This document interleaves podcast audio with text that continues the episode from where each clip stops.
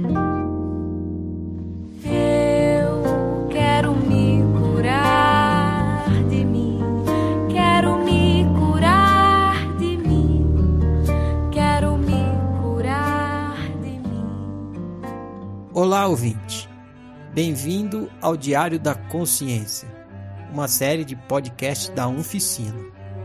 Oficina é uma prestação de serviço consciencial à disposição do ser humano. Uma prestação de serviço diferente, autônoma, inspirada, voluntária, universalista, prática e gratuita. O que você irá ouvir a seguir é o compartilhamento de uma prática de autoanálise em grupo, baseada no entendimento de que realidade é uma experiência multimídia e também em outros conceitos autocientíficos estudados na oficina. Essa prática está sendo publicada com o consentimento do praticante para fins de estudo de caso e para ajudar você a praticá-la também. Dito isso, vamos ao estudo de caso. Realidade objetiva. Ande pela memória e encontre um ponto de dor emocional, um ponto de sofrimento. Descreva o que aconteceu nesse ponto. Descreva apenas os fatos, apenas a realidade objetiva. Há quase 10 anos atrás, minha mãe fez uma cirurgia é, a qual a deixou mom momentaneamente impossibilitada de fazer muitos movimentos e também de ficar ereta. Conseguia caminhar, mas com dificuldade. Eu ofereci ajuda, peguei o carro, deixei minha filha no colégio e segui para a casa dos meus pais. Estacionei o carro, toquei o interfone. Meu pai abriu o portão, fui até o quarto onde a minha mãe estava, já se levantando da cama com os pés no chão. Eu disse: Não precisa levantar, mãe. Fica de boa, que eu me viro. Qualquer coisa eu te pergunto. Ela voltou a deitar, colocando os pés na cama. Fui para a cozinha, comecei a me organizar para fazer uma sopa. Abri a geladeira, peguei os ingredientes. Quando me virei, minha mãe estava lá, escorada na porta da cozinha, me olhando. É, disse qual faca eu usar, então comecei a limpar as verduras. Abri a torneira da pia e ela disparou. Nossa, fecha um pouco a torneira para não espirrar fora, não espirrar no chão. Nossa, mas que rapidez você, você, você olhou bem essa folha que você já colocou na água? Conseguiu prestar atenção nas dobrinhas dela? Porque você sabe, né, que pode ter um bichinho escondido e isso faz muito mal. Sim, mãe, eu olhei. Eu disse. E aí eu peguei os legumes, comecei a descascar. Ela continuou a falar: Olha, eu vou te falar como eu descasco. Talvez seja mais uma ideia aí diferente para você. Comecei então a cortar os legumes. Nossa, filha, tá grande demais. Tenta fazer quadradinhos assim, ó, na medida de um dedo, assim que eu faço, um dedo cada. Então eu disse: Mãe, eu sei fazer sopa. Fica tranquila. Eu vim ajudar, né? Para você se poupar, descansar. Enfim, entre idas e vindas dela na cozinha, consegui botar a panela no fogo. Filha, vou no banheiro. Depois eu preciso que você, por favor, dobre o cobertor e coloque no guarda-roupa, tá? Mas espera eu eu chegar aí. Enquanto ela se dirigia ao banheiro, eu fui até o quarto já dobrando, né, o cobertor e guardando no guarda-roupa. E aí eu estava esperando ela chegar no quarto para me dizer o que mais ela estava precisando da minha ajuda. Quando ela retornou para o quarto,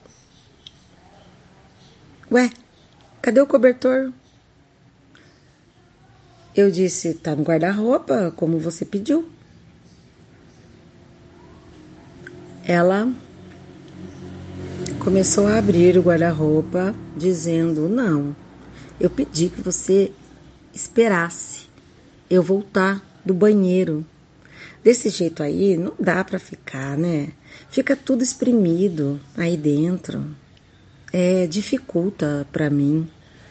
É, então, você faz favor, pega o cobertor, põe na cama novamente e que eu vou te mostrar.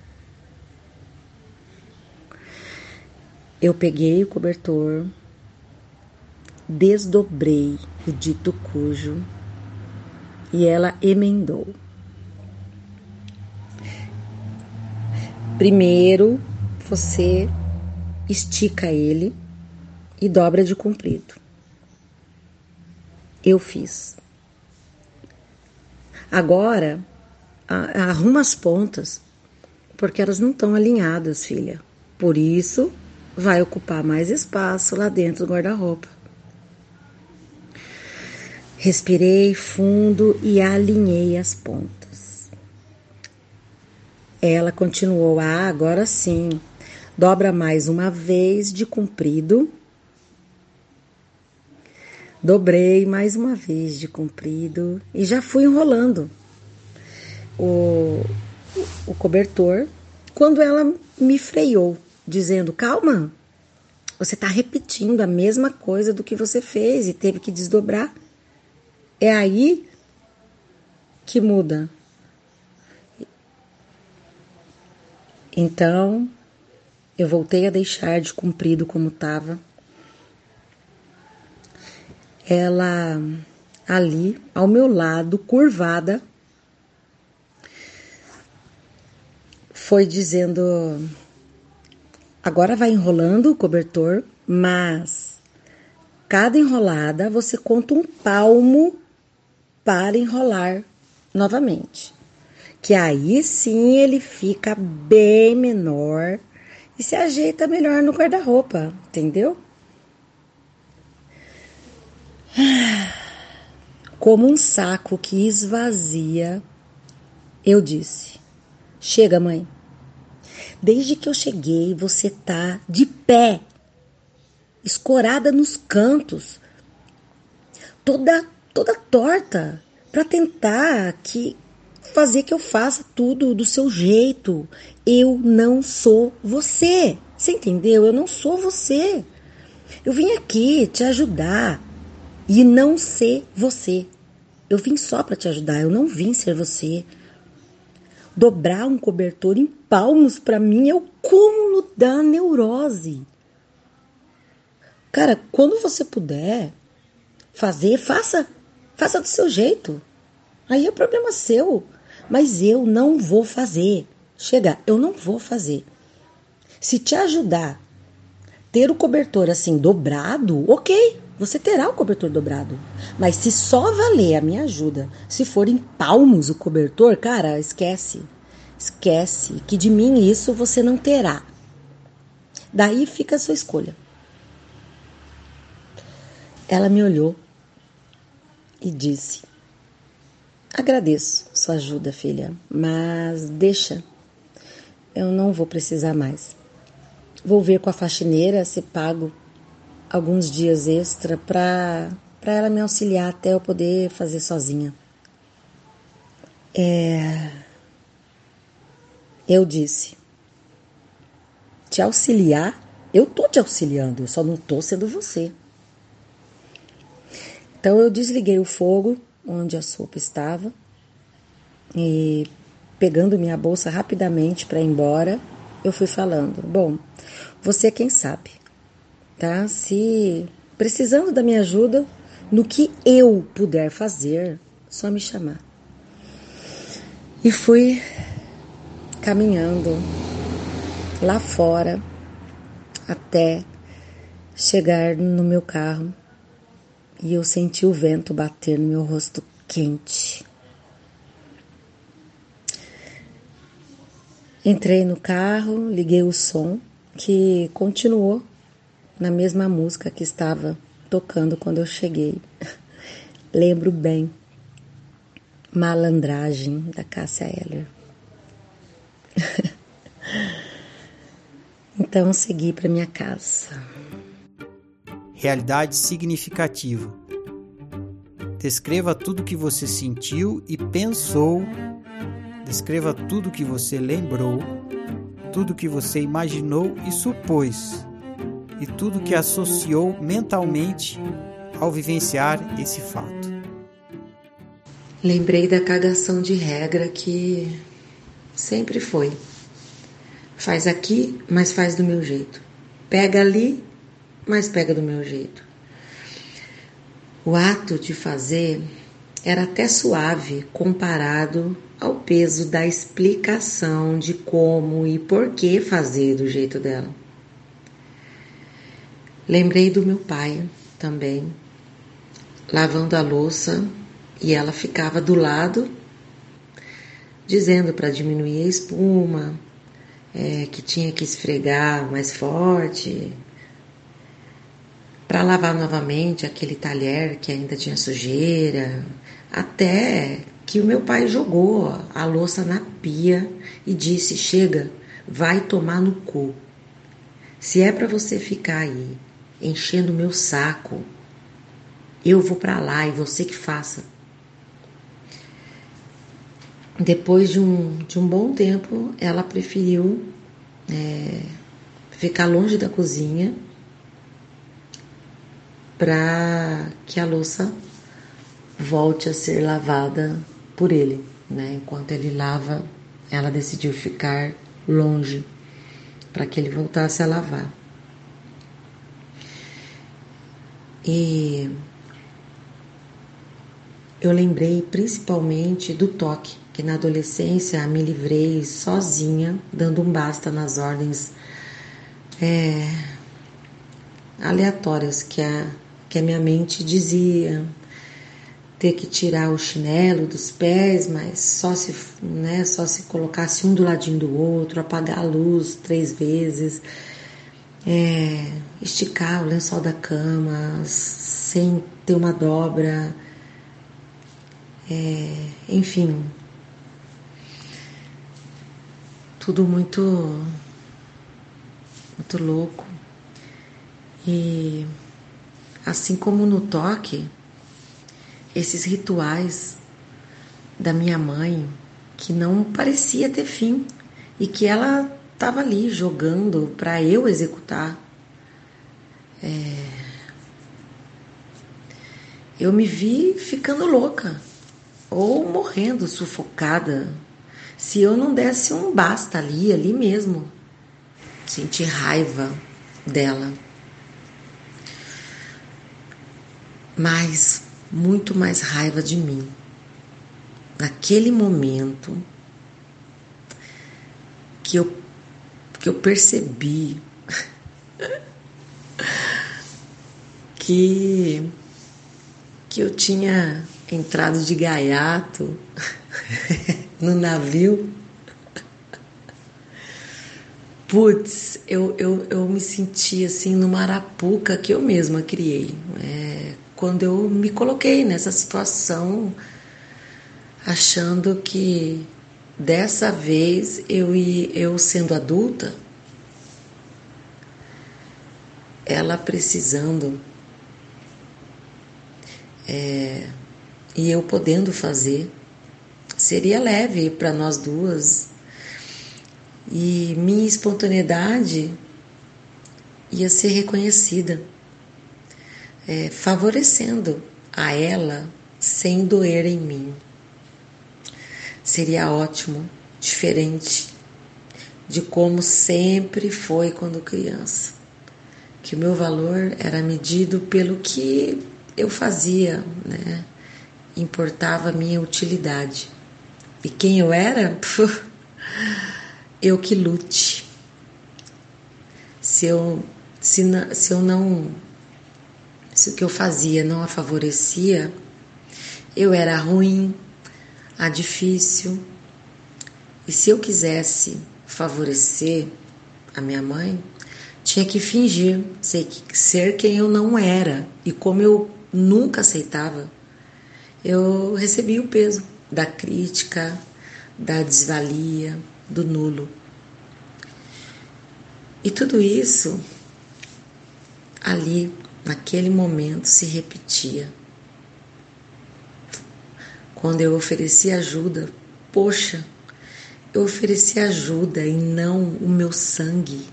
Ofereci ajuda e não me sufocar para ajudar. Eu ofereci ajuda e não o meu viver. Eu estava vivendo ali novamente um lobo na pele de cordeiro. Frágil pós-cirurgia, mas passando como trator em mim, tentando sugar até o talo da minha utilidade, que era o que interessava ali, né? Por isso ela não me via, não se importava, não interessava em ser flexível. Eu me senti entre a cruz e a espada, entre o rótulo da boa filha, que não dá trabalho, caridosa, valorosa, ou a, a filha desnaturada, sempre difícil, egoísta, que negou ajuda à mãe. Eu, eu até que naquele durante é, a ajuda ali, eu dizia para mim, tenta relevar, tenta relevar, mas, mas não tinha fim. Eu eu me vi ali, eu estava me vendo ali sem vida, cada vez mais sufocada e sem ganho algum por isso. Novamente estava eu ali, escolhendo me proteger sozinha, dizendo não. Não vou pagar essa conta toda, eu me nego. Toma sua conta. Cada um que pague a sua.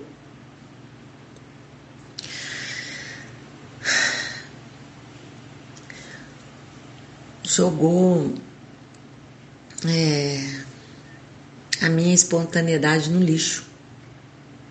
Só porque não foi, né, do jeito que ela esperou. Então, é isso, eu senti ela jogando a minha espontaneidade. Quem realmente eu conseguia ser ali para ajudar ela.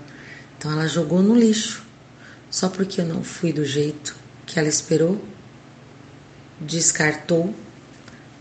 É, e solucionou pagando uma pessoa e ainda ficou um tempo aí ofendida por eu recusar em dar meu lombo para ser sugado.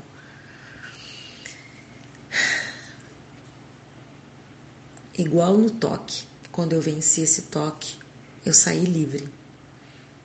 me senti forte por eu ter escolhido a minha liberdade. E naquele dia eu também me senti dessa maneira quando eu disse não, chega.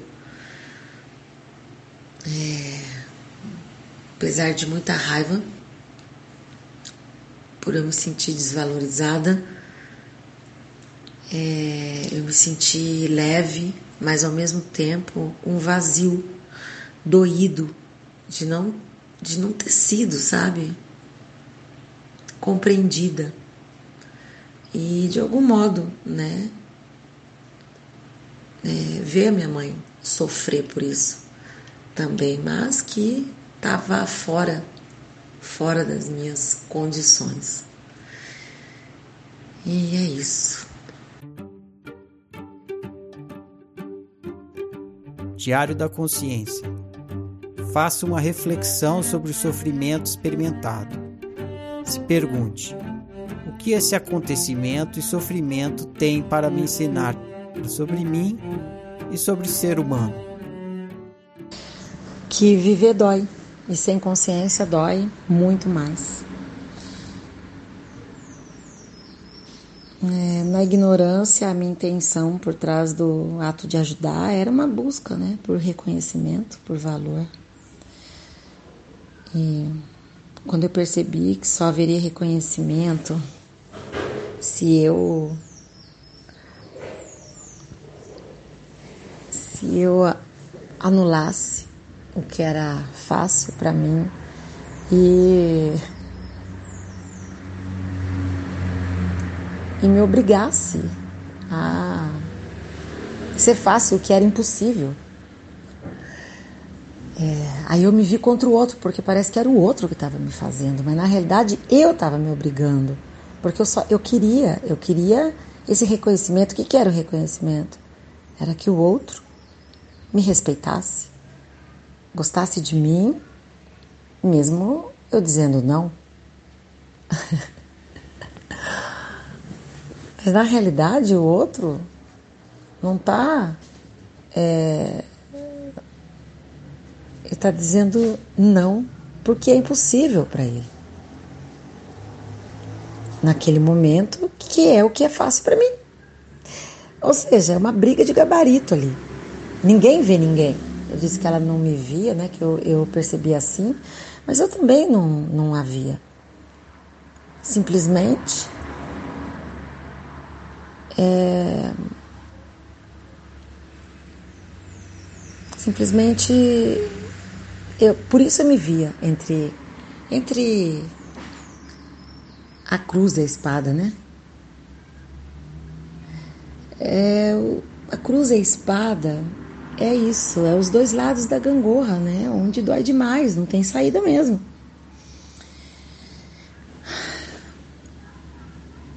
Tudo para conseguir aquele prazer, o prazer de ser a gente mesmo e que o outro parece que o outro parece dizer, né, com o olhar dele, com o significado dele, se a gente está certo ou não no caminho. Mas na realidade não. Na realidade o outro só gosta ou não gosta, assim como eu. Gostei, não gostei. E o que eu faço com isso? Então, é, entre a cruz e a espada é isso. Não tem saída, não tem satisfação. E esse sofrimento me mostrou que nem cruz, nem espada. Apenas eu. Nem menos, nem mais, apenas diferente.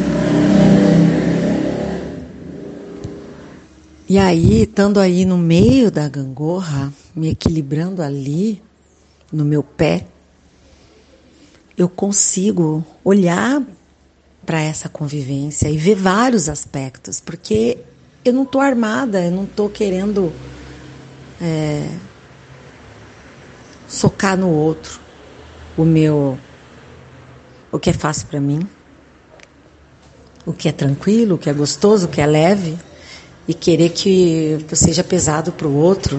Né? E mesmo que o outro queira socar em mim, e tudo bem. Entendeu? Só vai ser pesado se eu pegar, se eu aceitar, se eu concordar e cair para um dos lados da gangorra.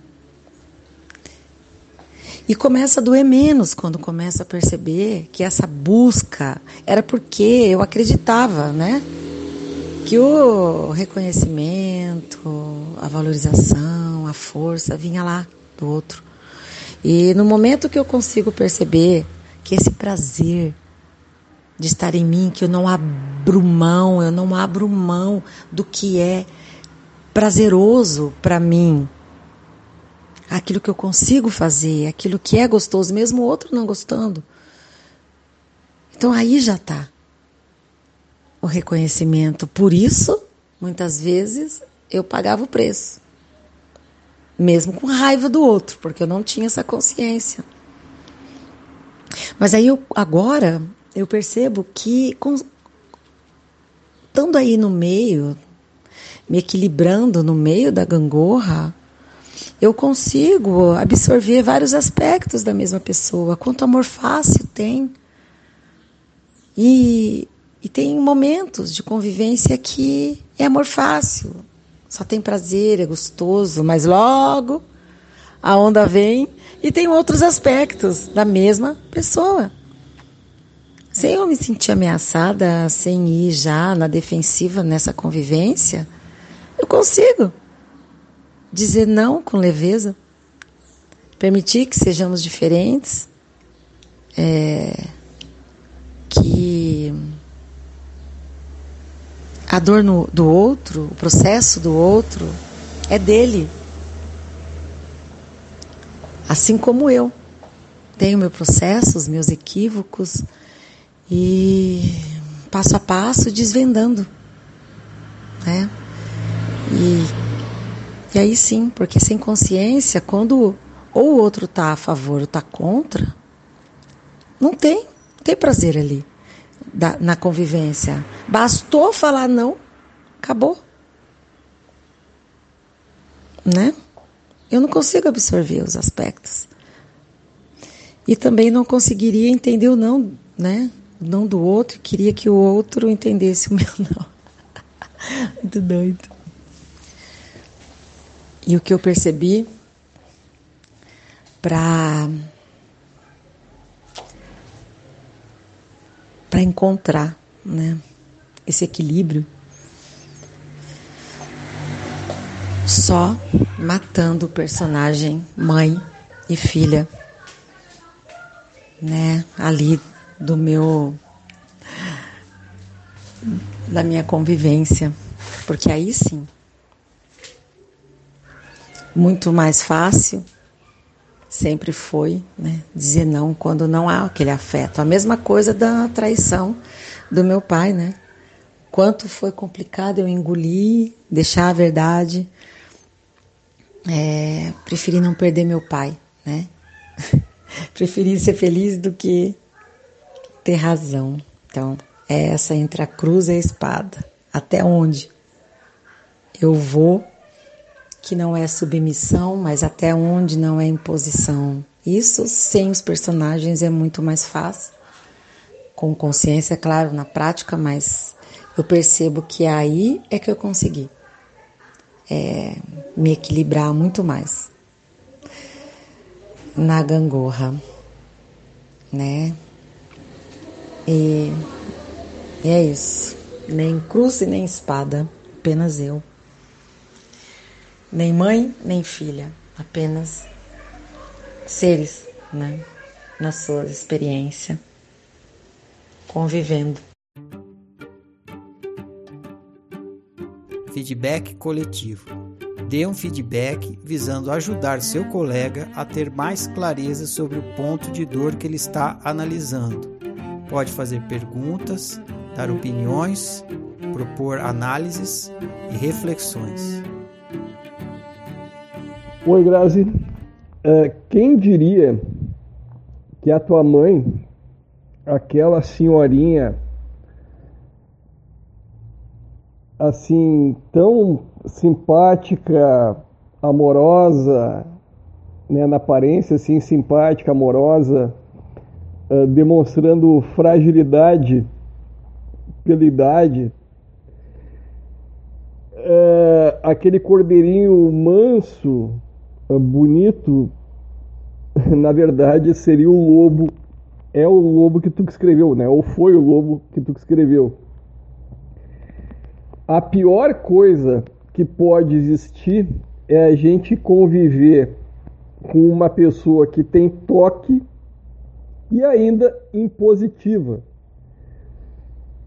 a ponto de exigir dobraduras de mão num, numa roupa de cama. É um absurdo. Né? Então, é impressionante a tua história. Uh, e até eu deixo aqui uma pergunta, né? Como é que tá uma, uma curiosidade minha, né? Como é que tá o teu relacionamento uh, hoje com a Lídia, como é que ela tá depois desse tempo de oficina que as duas estão juntas. Eu, eu imagino que a Lídia tenha evoluído muito, assim como tu, né, o tempo todo demonstra como tu, tu evoluiu uh, com, com, com, a oficina. Então eu deixo aqui a pergunta, como é que tá uh, esse relacionamento e como ela tá hoje em relação ao toque e, e à impositividade que ela tinha antes? Uh, também sobre impositividade, né? Uh, a laranja também não cai longe do pé, né? Tu mesmo diz que na gangorra tu quer ser impositiva e eu também sou dessa opinião. Se é para estar na gangorra, vamos ser impositivo, né? E uma coisa assim muito importante que eu notei na tua na tua fala, na tua exposição, é a questão ali do reconhecimento. Né? É, isso que tu fez para Lídia, essa, essa prestação de serviço, essa, esse ato de, de, de ajuda de uma pessoa que não, enfim, que não está em condições, que sofreu uma cirurgia, que está frágil, que não consegue realizar as atividades normais, né? Uh, essa, essa tua atitude, uh, ela é uma atitude natural tua, né? Tu, tu faria isso naturalmente, assim como eu também uh, tenho isso comigo, né? Eu, eu ajudaria naturalmente outra pessoa nas mesmas condições que a tua mãe estava. Mas uma coisa muito importante que, que eu vi que tu falou é que a gente tendo consciência e maturidade a respeito deste ato de ajuda, é que a gente está agradando a nós mesmos, porque a gente está realizando o nosso objetivo, o nosso desejo de ajudar o outro, né? de ajudar a outra pessoa uh, que não tem condições. Então, a satisfação e o reconhecimento que seja pessoal e que não venha de fora, porque isso uh, evita muito sofrimento da, de ficar na expectativa de um retorno uh, de uma outra pessoa, de uma outra pessoa, uh, de um agradecimento, enfim, ficar na expectativa do que vem de fora que a gente não tem controle nenhum, interferência nenhuma, depende do outro. Outra coisa muito importante também que eu ouvi do teu diário da consciência, lá na parte bem finalzinha, que foi também o que eu uh, fiz para poder uh, uh, dar o perdão para minha família pelo que eu senti e pelo que eu sentia né, perdoar a minha família e me perdoar também, é que eu matei todo mundo.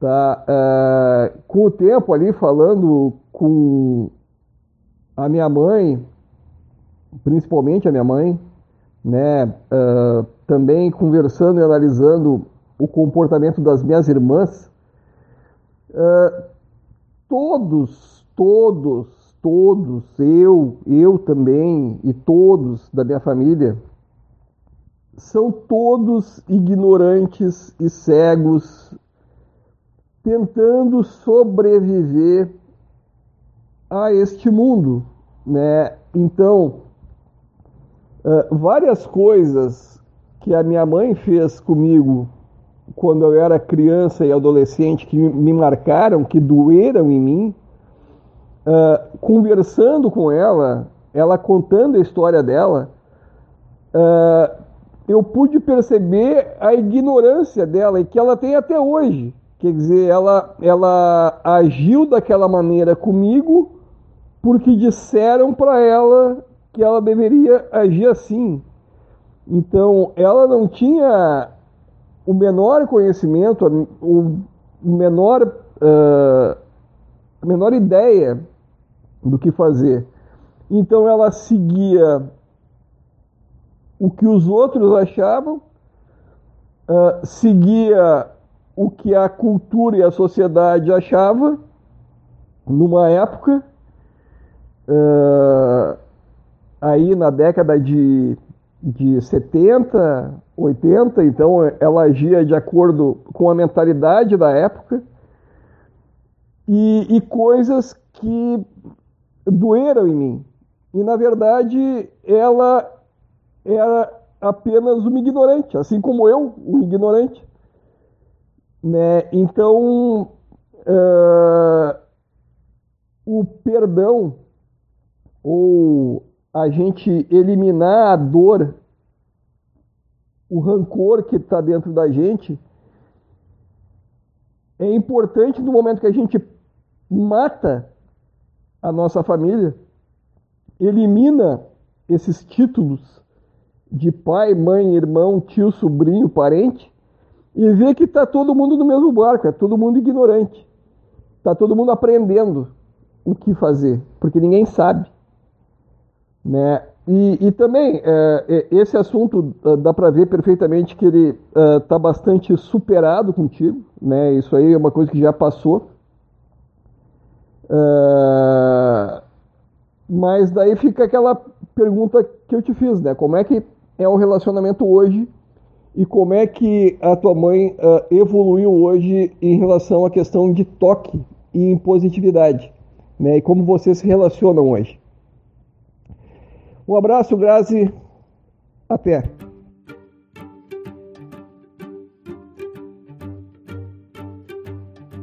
Oi, Grazi. Confesso que ouvindo o teu passo 4 foi muita clareza mesmo. Matou a pau. Nossa. Caiu com uma luva aqui. Realmente. Meu, matar os personagens é o que há. Mas não tem, as emoções vêm, né? Tem as memórias. Então, volta e meia, dá uma escorregada, faz parte, porque esse processo de entender, né, que cada um tá experimentando como pode, como quer. É novo para mim,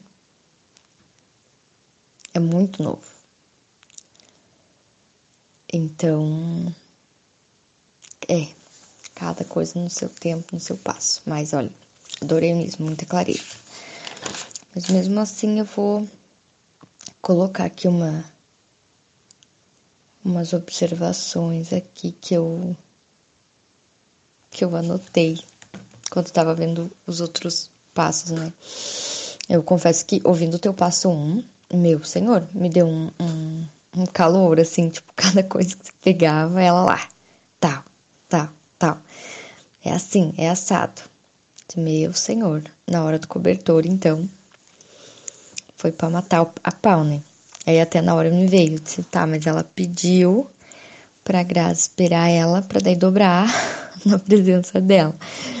Você foi lá e já dobrou antes, porque, de fato, você queria evitar o que aconteceu depois, né? Que era dobrar. Acho que na infância você fazia isso também, né? Palmo por palmo ali. Do jeito dela. Né? Você já não esperou porque você queria fazer do teu jeito. E ali na simulada também, né? Tu lembrou da, da infância, onde tudo tinha que ser do jeito dela. Então a memória tá bem viva aí, né? E, ou seja, a tua vontade era nula. É o que você queria era nulo, o afetivo, né? Falando, caso você queria ser valorizada, bem como você relatou lá no passo 4. E o toque até achei interessante se relatar, porque tipo, eu sabia que era uma série de repetições, né? Eram repetições, enfim, de algo de, que você fazia. Que a pessoa que tem toque faz, mas eu não sabia. Primeira vez que fui pesquisar aqui o que, que pode, né, desencadear o toque. Achei interessante, decidi buscar, assim, e, e achei interessante, assim, dos, os motivos, né, que é pra... Ele, ele pode ser causado, né, para evitar contato com objetos, situações que você se sente ameaçada, e aí você cria essa estratégia de repetições para se manter ocupada e não pensar no teu medo. Achei muito interessante, eu nunca tinha parado para analisar o que era o toque em si. Sabia que eram as repetições, mas o que causava, não, nunca tinha. Olha só, o Diário da Consciência sendo conteúdo aí para estudo, mais estudo ainda. Achei interessante, que eu fui pesquisar e aprendi mais aqui com essa história. E você teve porque certo na infância tinha medo, né, de não já não, já não era aceita, né, do jeito que você queria. Do jeito que você era realmente. Mas enfim, e ali no passo 3, o teu sentimento que tu frisou foi a raiva, né? A raiva gigante. Ou seja, você sentiu que perdeu novamente para tua mãe, que desde criança, né, no altruísmo impositivo, ela ganha de você.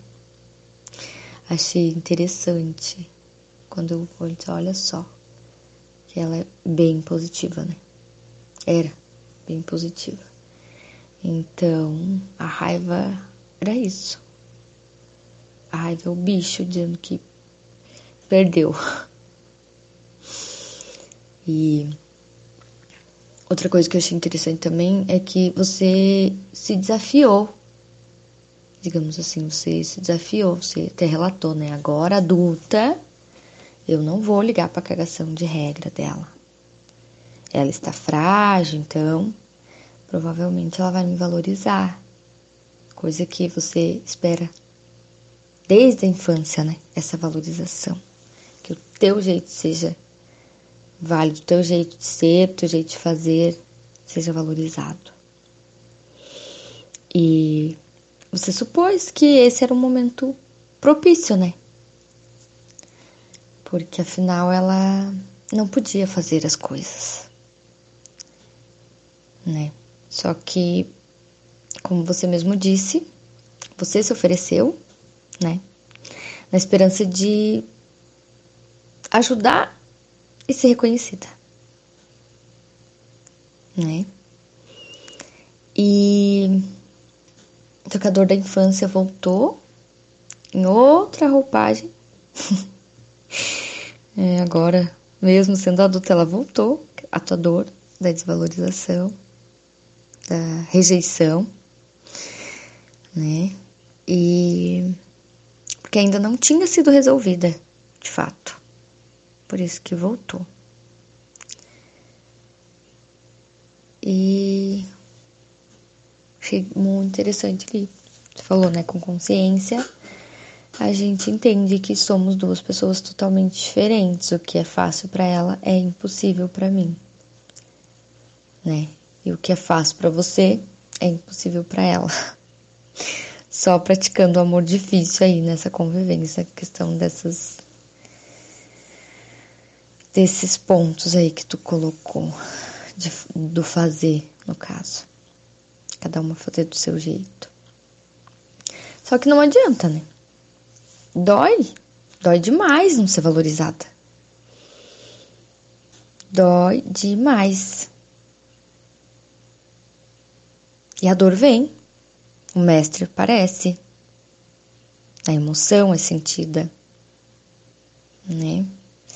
E até você citou, né, quando era criança, você era, era útil para ela. Porque quando você era criança, você sujeitava a fazer do jeito que ela mandava.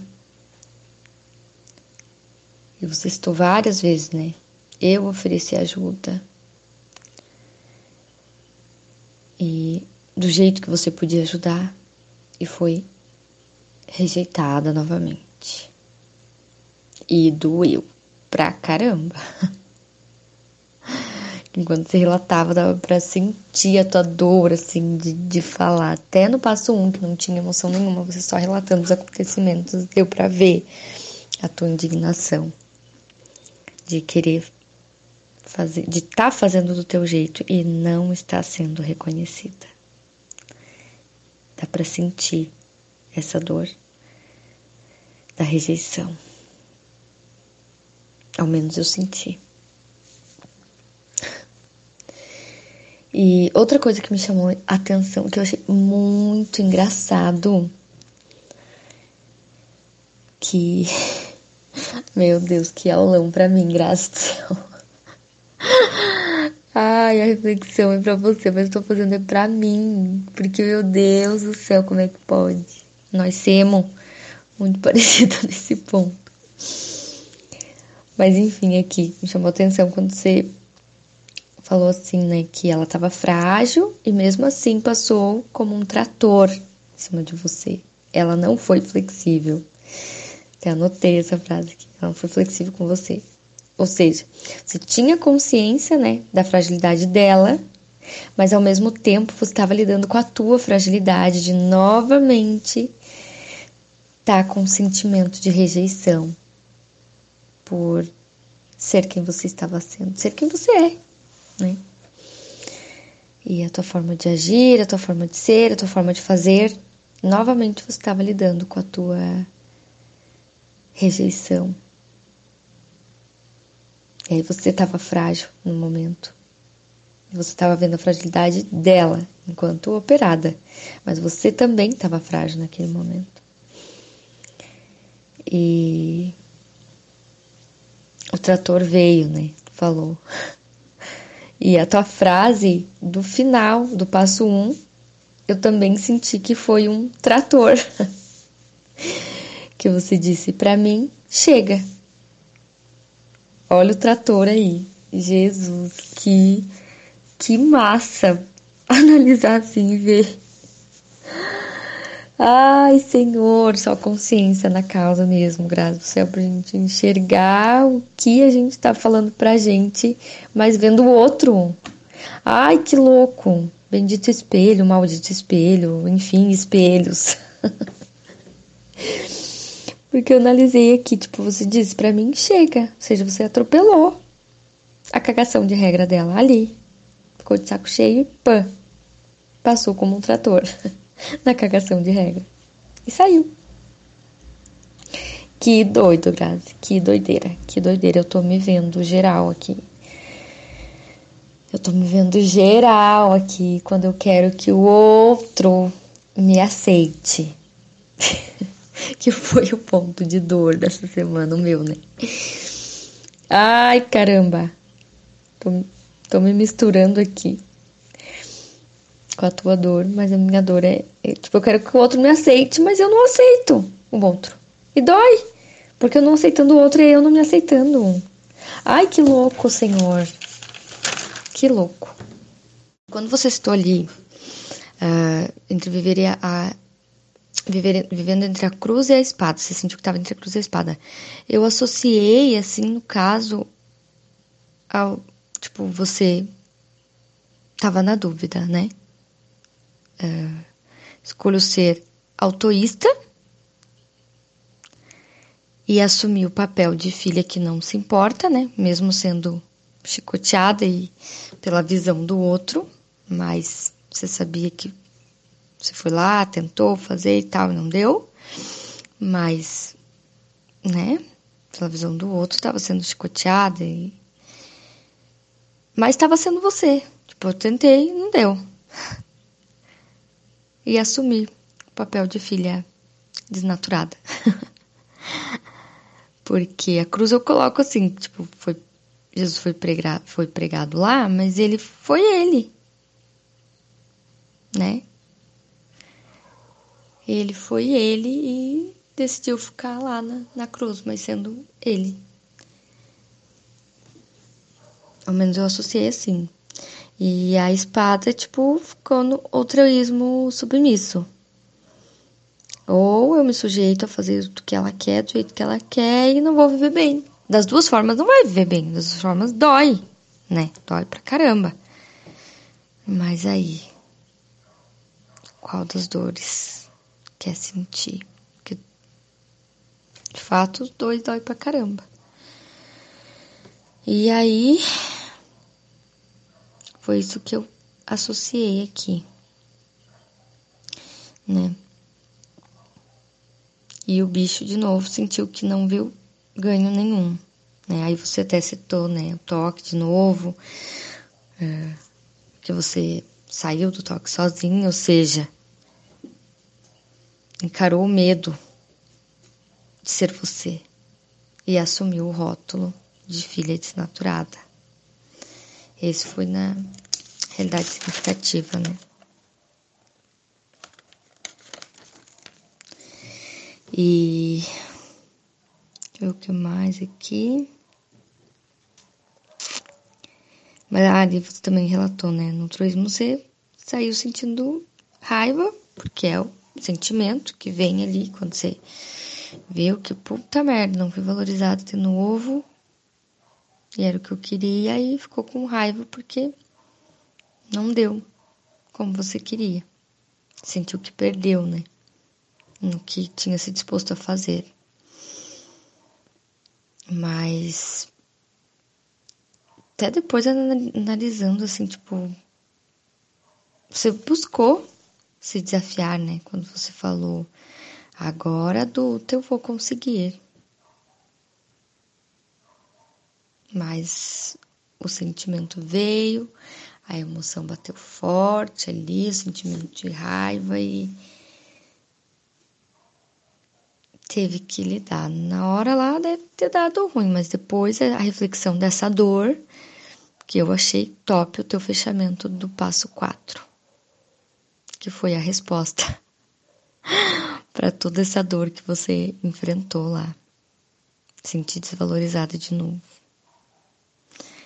Mas adorei o teu passo 4 foi demais aqui para mim, realmente, quando a gente ignora que são.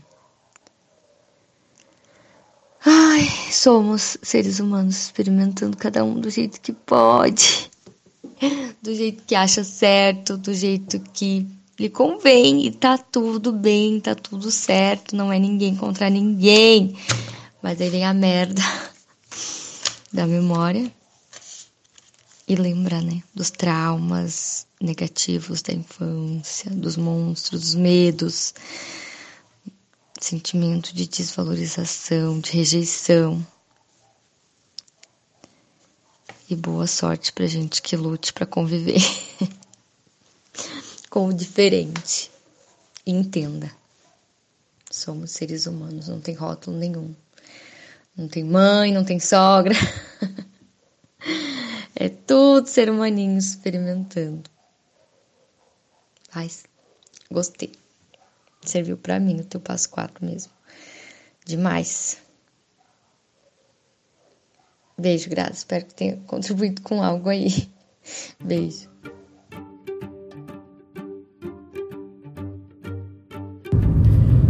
Bom dia, Grazi. Hoje é quinta-feira e hoje é o teu dia. Que dia mais feliz no, nas terças, que é os meus, os meus dias, e o dia que é o feedback, meu Deus, eu já acordo toda feliz porque eu penso assim, ó, vou resolver um problema. gente do céu, que benção esse nosso grupo. Eu estou encantada com todo mundo. Todo mundo com tanta dedicação, que tanto amor que eu estou sentindo nesse grupo Obrigada por eu estar com vocês, tá? Muito obrigada mesmo. Então, Grazi, é, quando tu começou a contar a tua história, eu fiquei nervosa, assim, meu Deus, que chatice. Mas toda mãe é assim um pouquinho, né? Com certeza tu também é, eu também sou, porque a gente quer que faça que eles sejam do nosso jeitinho. A Bárbara não morava comigo e agora veio morar. Meu Deus, eu, eu relevo, eu respiro, mas meu Deus, né?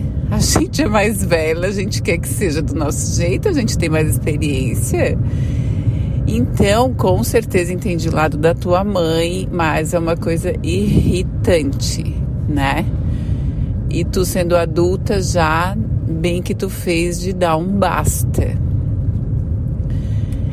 E, e pensei também, ela fragilizada com, com uma cirurgia, por que, que não ficou quietinha lá descansando, né? Tadinha, também não tinha consciência do que estava fazendo e queria, queria cagar regra como a gente cagava sem ter consciência. E, e conhecendo um pouco da tua mãe, não dá para pensar que que aquela Lídia fazia isso, né? Porque ela parece ser uma santinha.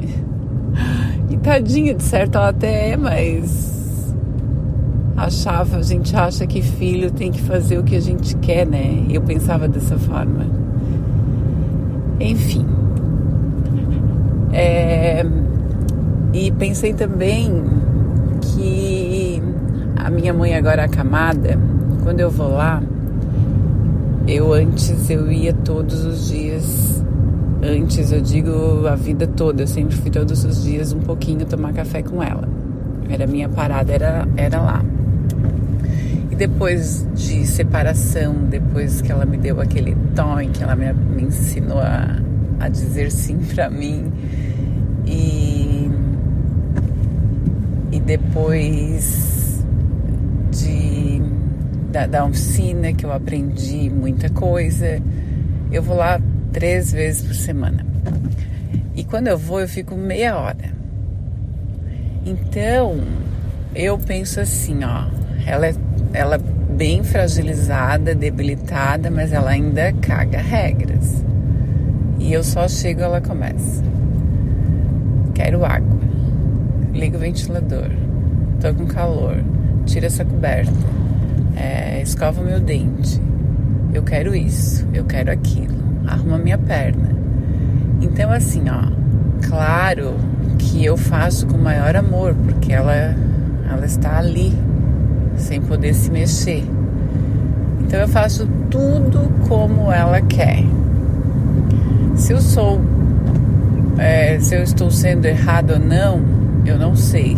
Daí eu vou pela regra de tá bom para ti? Estás vivendo bem dessa forma? Sim, eu estou. Então, a, minha resposta é, é, que diz se eu estou certo ou não, né? Como o nosso tão querido Ferrari, com tanta paciência, nos ensina. Então, Grazi, eu achei muito engraçado. É, essa tua história, porque tu conta bem calma, né? E eu sei que vocês se dão bem assim. E foi muito engraçado essa história de vocês. Aí também me ajudou muito com a Bárbara, porque tadinha, eu ia no banheiro dela eu dizia: "Filha, faz isso. Filha não é assim. Filha é desse jeito." Grazi, depois disso, olha, assim, ó, tentei mudar total e, claro, né, alguma coisa ainda, mas eu não imponho mais, eu sugiro que ela faça e porque eu quero ser uma amiga dela, né, e não ficar mandando. Então, foi tudo isso que eu observei. E achei bem legal. Já falei, mas vou falar de novo quando tu pegou tudo e foi embora. achei o máximo e a Lídia mereceu, né? Meu Deus, nem a sopa podia fazer do teu jeito. Imagina fazer uma cirurgia e ganhar uma sopinha de uma filha. Não importa como, como é feita, né? Mas com certeza já fazem 10 anos, ela não, ela não tem a consciência que tem hoje.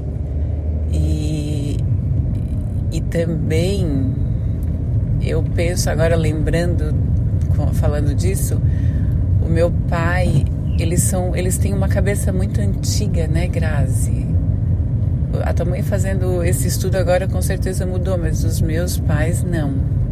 Eles têm uma cabeça muito antiga, eles têm coisas preciosas que a gente já aprendeu e a gente leva, né, umas coisas. O meu pai mesmo, ele é fantástico, assim, ele é uma pessoa muito humilde, uma pessoa muito humana, tem um caráter muito bom, é animado.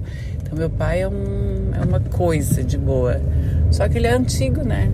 Ele é antigo de achar que filha não se separa, que a gente atura tudo. E então a gente tem que respeitar eles, né? Nasceram lá em 1900 e o meu nasceu em 1941. Então a gente está muito mais evoluída. Então a gente tem que é, continuar convivendo com eles da melhor forma. Não precisa também ser tão autoísta. Dá uma ganjinha para eles, né? Eles merecem. E o nosso coração é que manda. Tá vivendo bem? Tá sendo bom? Ou tu tá te sentindo é, muito usada, muito. Aí a gente balanceia e continua dessa forma, né? Então tá, Grazi querida, um beijo no teu coração. Aproveita teus feedbacks. Beijo.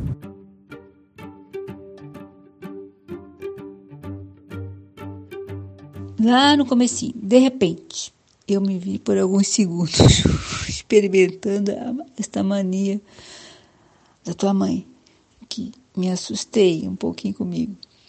Essa história de toque é bem preocupante. Isso é repetitivo e enlouquecedor, mais ainda para quem está de fora. Me serviu de alerta. Às vezes me pegam muito chatinha com umas coisinhas, né? Ai, ainda bem que eu desconecto. Então, mas bacana isso aí que você trouxe. Bom, mas no teu experimento lá na infância, lá em criança, lá nas teus, tuas vidas, você cumprindo apenas o papel, o que o papel que a educação familiar endereçava, mas sem o respeito do ser em ser quem ele é, em ser quem você é apenas vivendo sem o reconhecimento de si. Esta invisibilidade ela é quase cruel. Somos invisíveis ao olhar do outro, seja no núcleo familiar, seja em qualquer instância, desde que o não ou o sim seja dito consciente. Aí vive o equilíbrio das emoções. Quando vejo o outro sem minha própria dor. O que não é simples. Seguimos. Encarando as peculiaridades ou os transtornos que o núcleo familiar nos predispõe em nome de uma educação recebida. E tornar mais leve, mais consciente somente quando sabemos, ou quando sabemos que que passo da vida compreendida se está. E aí, no teu caso, entendido? No caso, a morte dos personagens, que você já percebe. A tua compreensão do teu trajetória, da tua trajetória. De estar pontuando os elementos nesse processo. Muito interessante. É isso, Grazi. Por hoje. Abraço. Seguimos.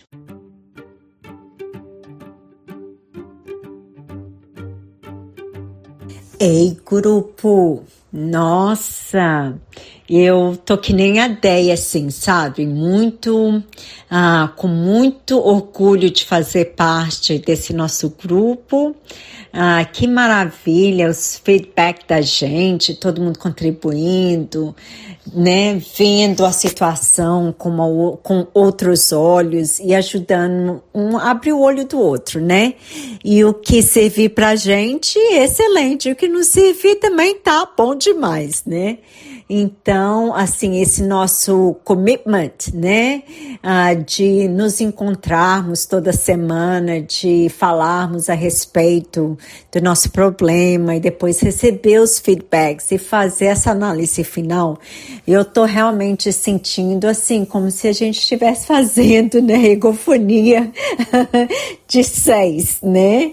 Então, nossa, muito bom. Eu amo trabalhar em time e estou assim, bem. Um, bem feliz de ser parte desse time, que esse time uh, realmente me pertence em termos de respeito e commitment, né, da nossa parte e todo mundo que dá feedback, nossa, é sempre assim com muito respeito, com muito carinho, dá para ver que a intenção de todos nós realmente é de passar uma mensagem gostosa, produtiva um para o outro, né? Então, isso para mim, assim, não, esse grupo realmente era para ser meu, que eu acho que eu me encaixo muito bem nesse grupo.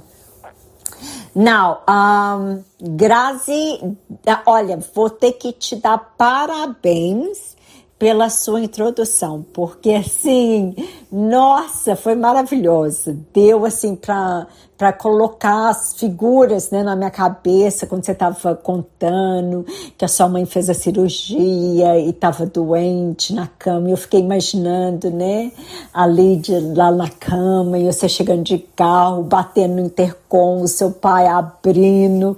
Então, assim, nossa, você fez um trabalho maravilhoso. Realmente, ah, eu tenho ainda muito para aprender, né?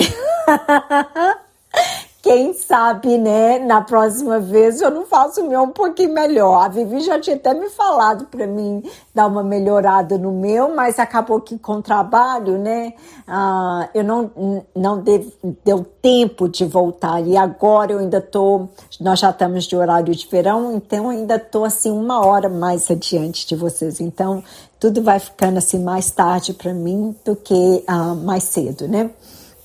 e ainda trabalhando. Mas, Grazi, ó, olha, você não só na simulada, no objetiva e a sua análise final, foi tudo assim maravilhoso, entende? É até difícil, igual a Vivi comentou, até difícil de, de dar uma opinião, de, de falar mais a respeito, né? Porque já foi tão, tão esclarecido para você e você tem um dom também de dar feedback que assim é maravilhoso, uma análise fantástica. Então, pelo visto, não só você faz uma análise fantástica no nosso, mas você também consegue fazer uma análise fantástica no seu próprio, no seu próprio ponto de dor, o que é excelente, né, meu bem? Ah, ok. O que, que é que eu teria assim para falar eu, eu, Grazi, eu tô sempre assim procurando, né? Onde é que a pessoa fez o favor para você, né? Uh, onde é que essa pessoa fez alguma coisa para te dar uma oportunidade de você aprender algo, né? Porque para mim ninguém faz com você, todo mundo faz por você. Então, o que que a sua mãe estava fazendo por você que, que poderia você ficar até muito agradecido dela de ter feito o que ela fez para poder te abrir o olho, né? E mais uma vez aí, né, foi a hora de você ficar altruísta, né? Ela também te deu essa oportunidade, né? Ah, ela estava sendo ela, ela não mudou nada. até doente, até de cama, né, sem poder levantar, a bichinha ainda era ela, né? Deu um jeitinho de levantar e te ver fazendo a sopa para poder consertar. Deu um jeitinho de fazer você voltar né, no armário, pegar o cobertorzinho dela e dobrar da maneirinha dela. Então, ela, hora nenhuma, deixou de ser ela, né? E acho que ah, você é que talvez já tinha um ressentimento, porque olha aqui, a, a Grazi, quando eu né, escutei assim, fiquei escutando a sua mãe, né? Putz, grila, até eu também fiquei, oh, que saco!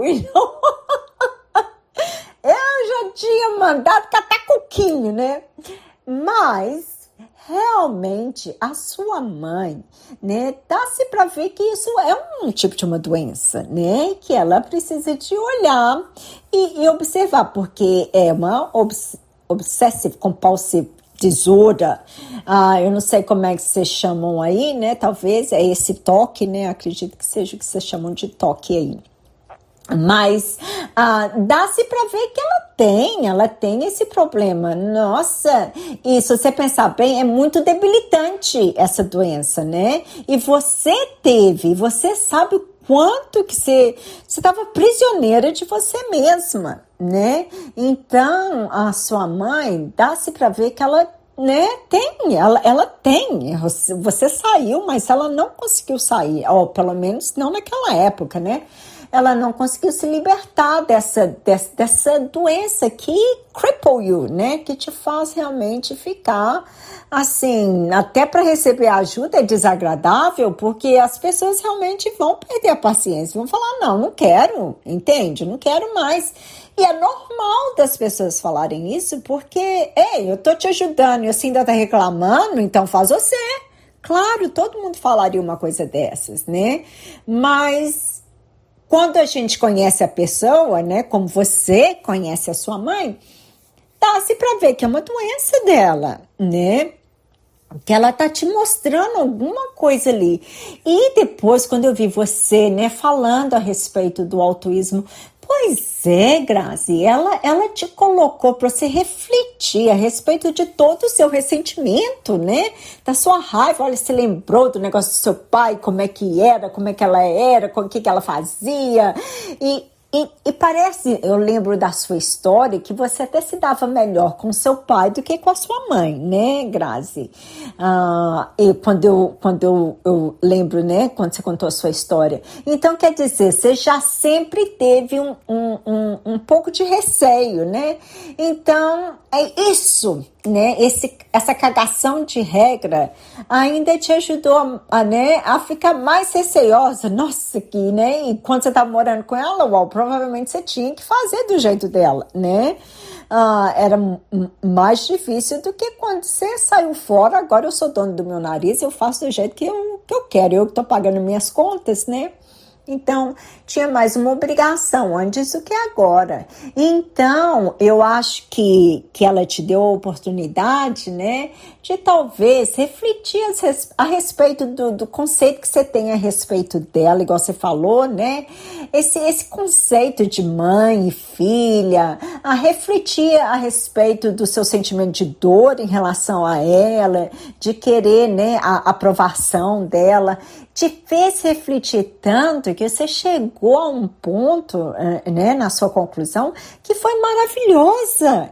E adivinha o que, a, a, a Grazi? Ela que te deu essa oportunidade e você, muito espertinha, usou essa oportunidade muito bem para descobrir o valor que ela estava te dando, o presente que ela estava te dando, para você começar a viver você mesma e também não exigir não dos outros, porque o que a Deia falou é certésimo.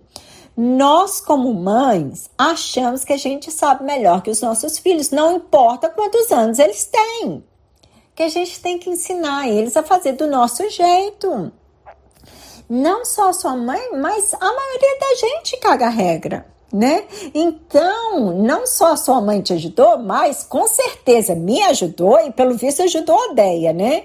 Ah, a também abriu o olho a respeito dessa cagação de regra, porque nem eu e a Deia temos meninos pequenos mais, né? Para justificar que, ah, não, eu estou ensinando porque eles ainda são pequenos, mas os nossos não são mais pequenos, eles são adultos.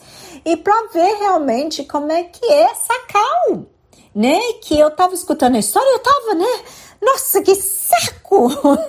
Não então eu achei que assim foi uma maravilha. Deu para a gente abrir os nossos olhos, também prestar mais uma vez, porque o Ferrari já falou muito a respeito da cagação da regra, né? Mais uma vez para a gente abrir os nossos olhos e, e, e, pensar nas palavras e ver, gente, onde é que eu estou sendo mais uma vez uma altruísta impositiva, né? Ou, no seu caso, foi né, uma altruísta submissa à sua mãe por tantos anos. Mas olha, é, igual eu falei, não tem muito mais para analisar, meu amor. Eu achei que você fez um serviço excelente, deu para todos nós compreender que como é que é, não é, é, é nós somos um, mas também somos diferentes, né? Não somos iguais, assim como a, minha maneira de ser não é melhor ou pior do que a outra, né? Cada um com a sua maneira de ser. O, o, o, o negócio é o respeito, sempre acaba voltando para o respeito. E, um, ai, tinha mais uma outra coisa que eu queria falar, Grazi. Era a respeito do. Hum, saiu da minha memória agora. Mas se eu lembrar, ainda dá tempo, eu ainda gravo, né? A, a outra parte que eu esqueci agora. Mas, ah, pois é, é, é mais ou menos isso que eu queria te dizer, tá bom? Muito agradecida pelo seu feedback, muito agradecida pela sua oportunidade de nos dar. Ah, o que eu ia falar, Grazi, é que eu também descobri, né, esse ano a mim, que eu sou desse ano, né? Eu sou caloura. Então, a mim, não mais caloura, né? Agora eu já sou veterana. Mas eu descobri, né, que a Lídia é sua mãe, quando você estava contando a sua história, né? E, um, e eu também, toda vez que eu vejo a Lídia, ela é uma pessoa maravilhosa, né? Eu fiquei assim tão curiosa quanto a, o Gabriel e a Adeia, né? De saber né, desde que ela começou o Ferrari, como é que ela, ela lidar com, com esse toque, com esse negócio todo? Como é que ela, ela lidar com essa situação? Ou se ainda é uma coisa persistente na vida dela? Nossa, seria bem interessante, né? Saber o quanto que ela se desenvolveu. Mas o que eu queria também falar é que, né, você esperou uma coisa da sua mãe que era impossível dela fazer é ela te deixar fazer as coisas da sua maneira, quando ela, né, é, a, a vida toda que você cresceu com ela e foi sempre da maneira dela. Então, a, o choque maior talvez seria se ela tivesse deixado você fazer a sopa da sua maneira e você dobrar o cobertor para ela da sua maneira. Aí sim, aí você deveria ter ficado chocada. Mas ela ter te pedido para cortar mais fino na, na, na, no, no jeito de um dedo e dobrar uma palma da mão, isso era o normal da sua mãe. Então, quer dizer, a surpresa não foi nem essa dela ter sido ela mesma. Eu acho que você deveria ter ficado mais surpresa é se ela tivesse aceitado você fazer do jeito que você queria, né? Isso também ficou um pouquinho na minha cabeça. Mas, anyway, beijo grande, meu amor. A gente bota muita expectation, né? Expectativa no outro, né? Para nos aceitar e esquecemos de aceitar o, o outro também como ele é, né? Não? Beijo. Análise final.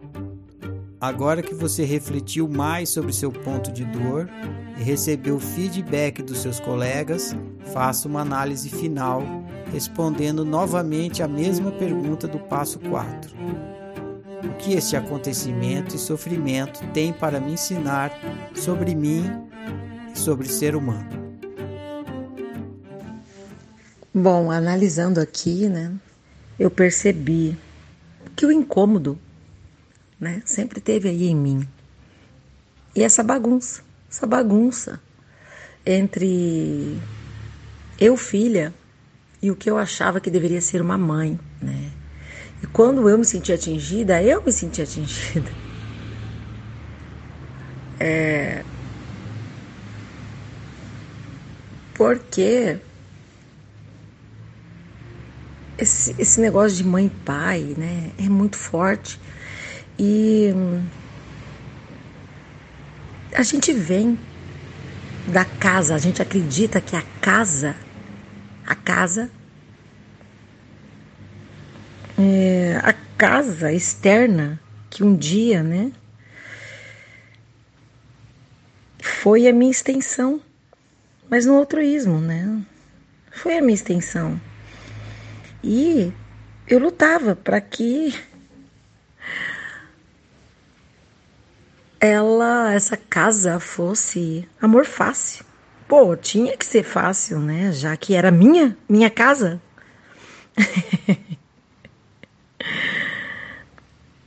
Tamanha fragilidade, né? Porque eu não me senti em casa. E por que eu não me senti em casa nessa, nessa casa externa? Porque essa casa externa era composta de pessoas diferentes de mim, né?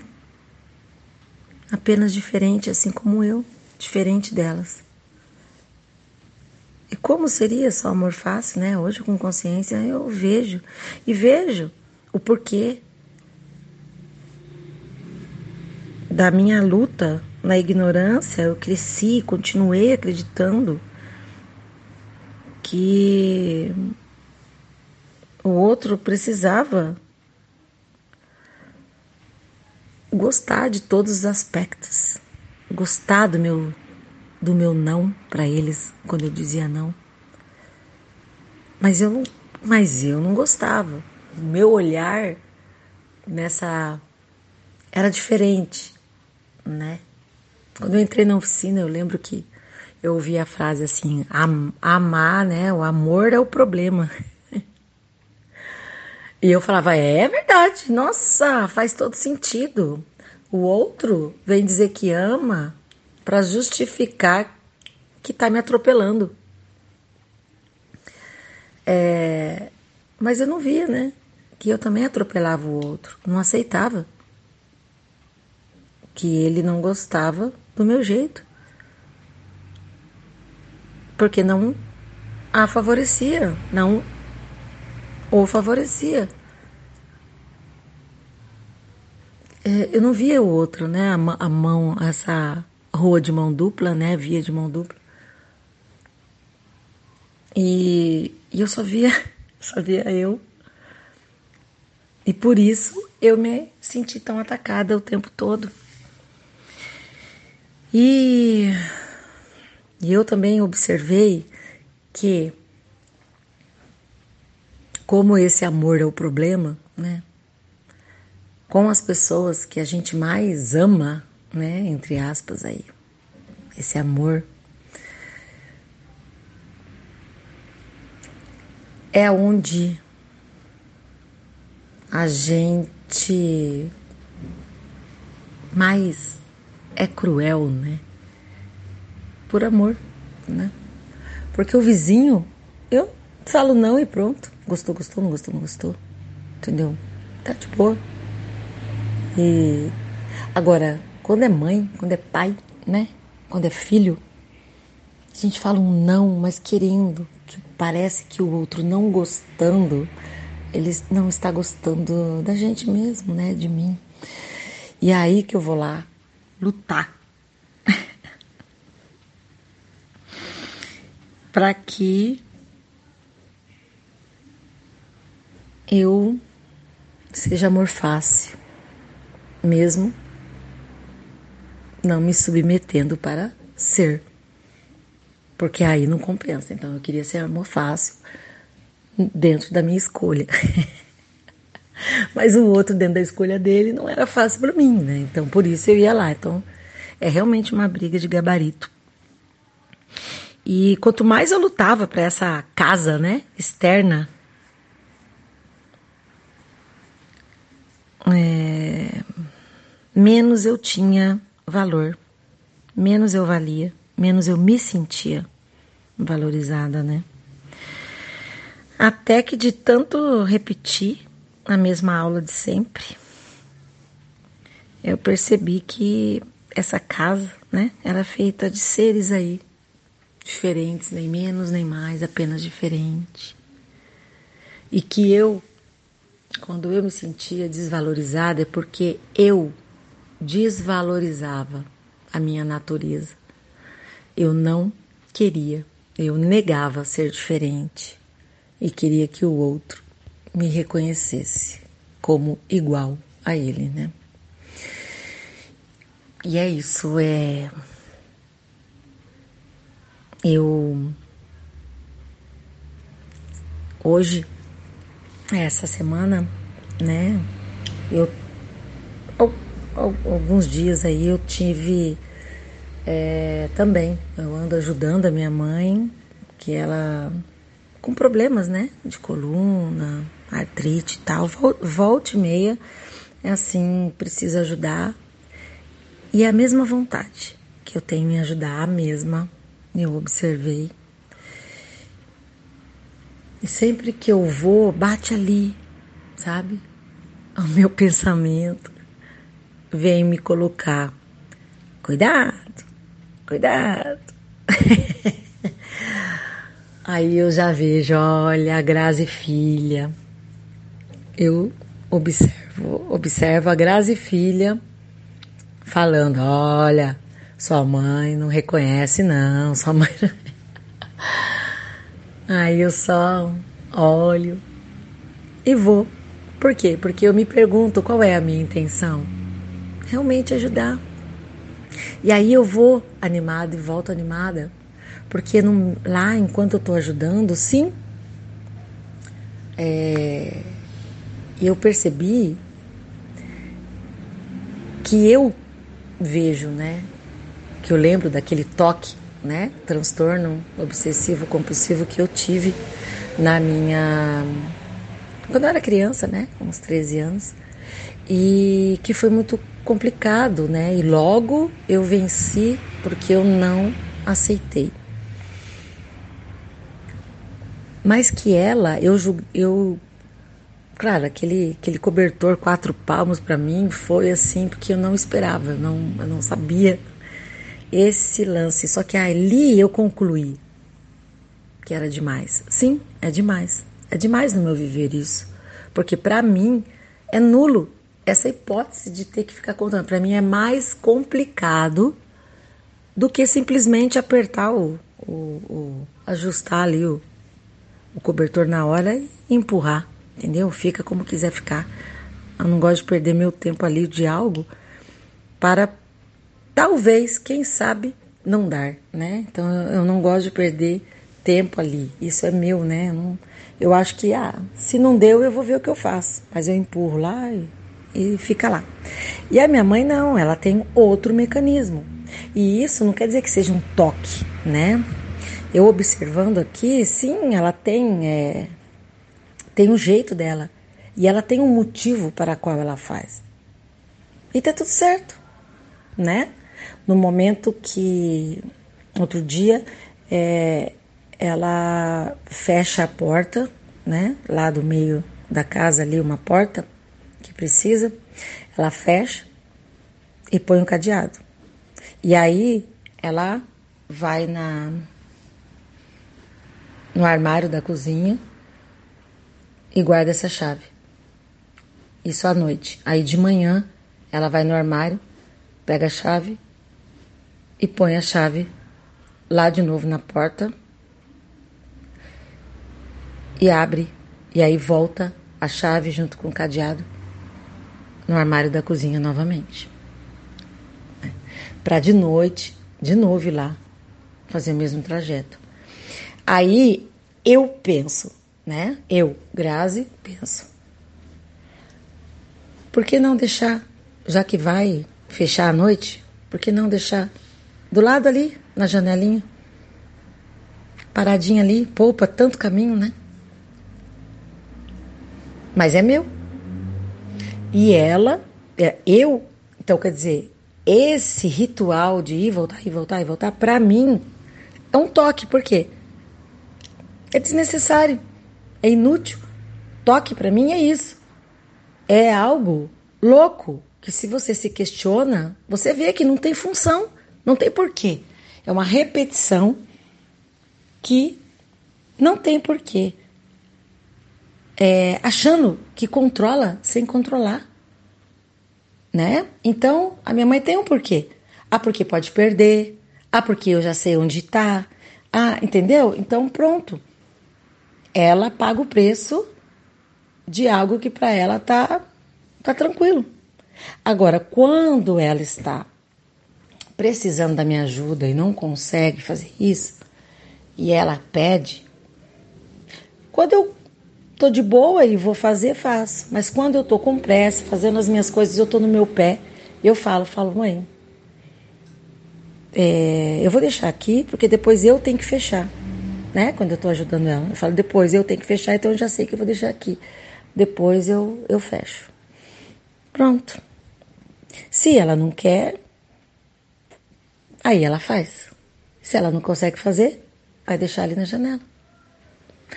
E beleza. Tem hora que tem um descontentamento, eu percebo, e aí eu percebo meu pensamento é, me colocando. Olha lá, é, ela não está satisfeita com a sua opção. Sim, não está. E daí? Entendeu? E eu já percebo que pronto. Eu também não fico satisfeita em outras coisas e tá tudo certo. Então é isso. Esse aspecto eu não curto. Mas tem outros, muitos outros muito bom. Tanto que é, nós duas, né, que ela tá nesse autoconhecimento também, se autoconhecendo, e tem o processo dela assim como eu tenho o meu. E nesse, e nesse fluxo de ajudas e, e trocas, né? De entre amor fácil e amor impossível, é, eu estava tranquila, não ataquei mais, não me senti armada, não, não fui esperando dessa ajuda que eu estava é, me disponibilizando, não fui esperando nada, por isso não me choquei com nada, não me me senti agredida com nada, então não me decepcionei com nada. E aí eu consegui discernir ela de mim. E nesse momento, quando ela não pôde nesse exemplo, ir voltar para fechar a porta, para fechar a porta, guardar a chave e ir lá de novo, pegar e voltar, porque ela estava muito andando com dificuldade por causa da coluna. Então, cada passo, né, que pode é, diminuir na, no caminho dela é mais é, que ela pode se poupar, ela percebia que ela é, se poupando seria mais, né, mais menos tenso. E daí eu comentei com ela sobre, é, eu falei, mãe, quando você está saudável, você faz de boa, assim, quando você está sem dor, você faz de boa. Mas quando você está aqui, né, uma sugestão para você, se você achar bom fazer, é, experimentar, você se pergunta, naquele momento que você vai pegar a chave, você se pergunta: é necessário eu ir lá guardar novamente? Se depois eu vou abrir? Por quê? Porque você julga que é necessário. Mas para quê? Para que talvez eu não esqueça, que talvez eu não. que eu né, que fique pior. Então, eu guardo para não ficar pior. Eu não ter que andar mais, eu não ter que, né? Mas agora eu preciso, sem passado nem futuro. Agora, nesse momento, nessa minha dor, nessa minha condição, eu preciso? Não, não preciso. Então, beleza. Então, o que era há dois dias atrás sem dor, hoje é diferente. Então, essa leveza, né, de dançar entre as dançar nas circunstâncias que é isso que eu tô caminhando comigo. Então, olha, é, eu, nossa, eu foi show porque a minha prática respingou na prática dela, né? E nós duas dançamos nas circunstâncias. Nós duas, eu vendo que eu também, na hora que eu tô num amor fácil com ela e de repente trombo com um amor impossível. na convivência, nos aspectos dela. E tudo certo. Opa, deu impossível aqui. Tranquilo. Sabe? Tá, aqui não dá, o que eu faço com isso, tá tudo certo, e ela a mesma coisa comigo. É, e é isso, gente, é, é isso. Agora eu vou falar dos feedbacks no próximo áudio aqui. Ah, eu falei aí da da casa externa e acabei não dizendo, né, que com consciência eu percebi que o valor que eu buscava nessa casa externa que eu achava que era eu. Eu vim dessa casa externa desde que eu me conheci por humano. e e com consciência eu percebi que esse valor está na minha casa. Eu. Vamos dizer assim, casa interna. Eu. E assim eu pude dar as mãos e me valorizar, valorizar e admitir que eu sou diferente, sim. E tenho um prazer enorme em ser eu. E tá aí o meu reconhecimento, o meu valor e a segurança de que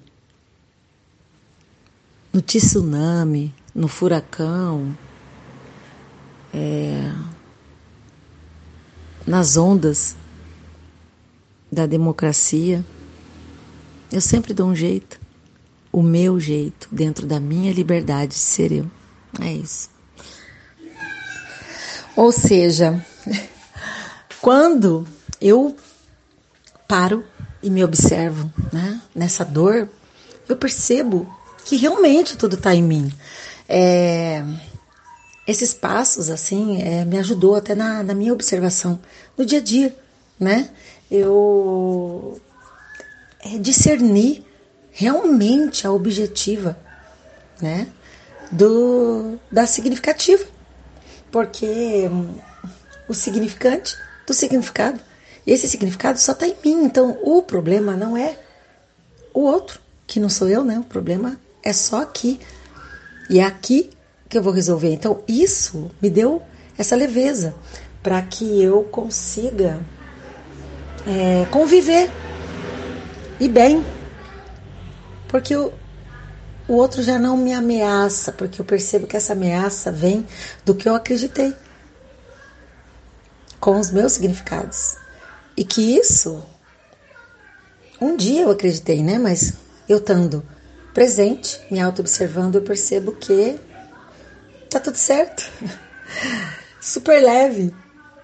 E, e ótimo, né?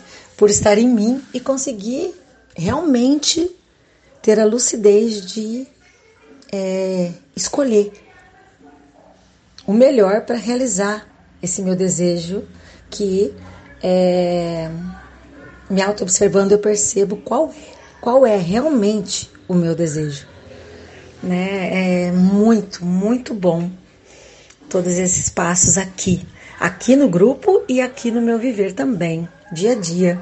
Nem esses passos, né, é, me ajudaram a discernir. E isso assim, na, na aqui no, raciocínio mesmo. Eu vejo, sinto, eu falo, nossa, olha que louco eu acreditar que tá tudo junto e, e não tá, né? Que bom, que bom que não tá. Ah, então, gente, ai, é muito bom toda esse essa troca, né? Essa troca de ponto de vista dentro das nossas dores. É, nossa, eu também, eu tô amando o grupo, tô amando essa prática de analisar o ponto de dor dos colegas e aí, na minha autoobservação aqui, autoanálise, nossa, muito doido. Caçar o equívoco no ponto de dor do colega é caçar o equívoco aqui, né? No meu viver, passo a passo. E é isso, é isso que eu percebia na minha convivência no altruísmo. Era assim, eu queria eu queria caçar o equívoco do do lobo, né, na pele de cordeiro, e que eu vi ali um, um equívoco, mas esse equívoco era em mim, né? em mim. E isso só foi possível, assim, a, a estreitar mais esse meu olhar nessa, nessa prática do Eurecário. Então, é isso. Então, ah, o acho que foi o Gabriel, né, a Cid, que falou sobre a, perguntou da minha convivência com a minha mãe, né?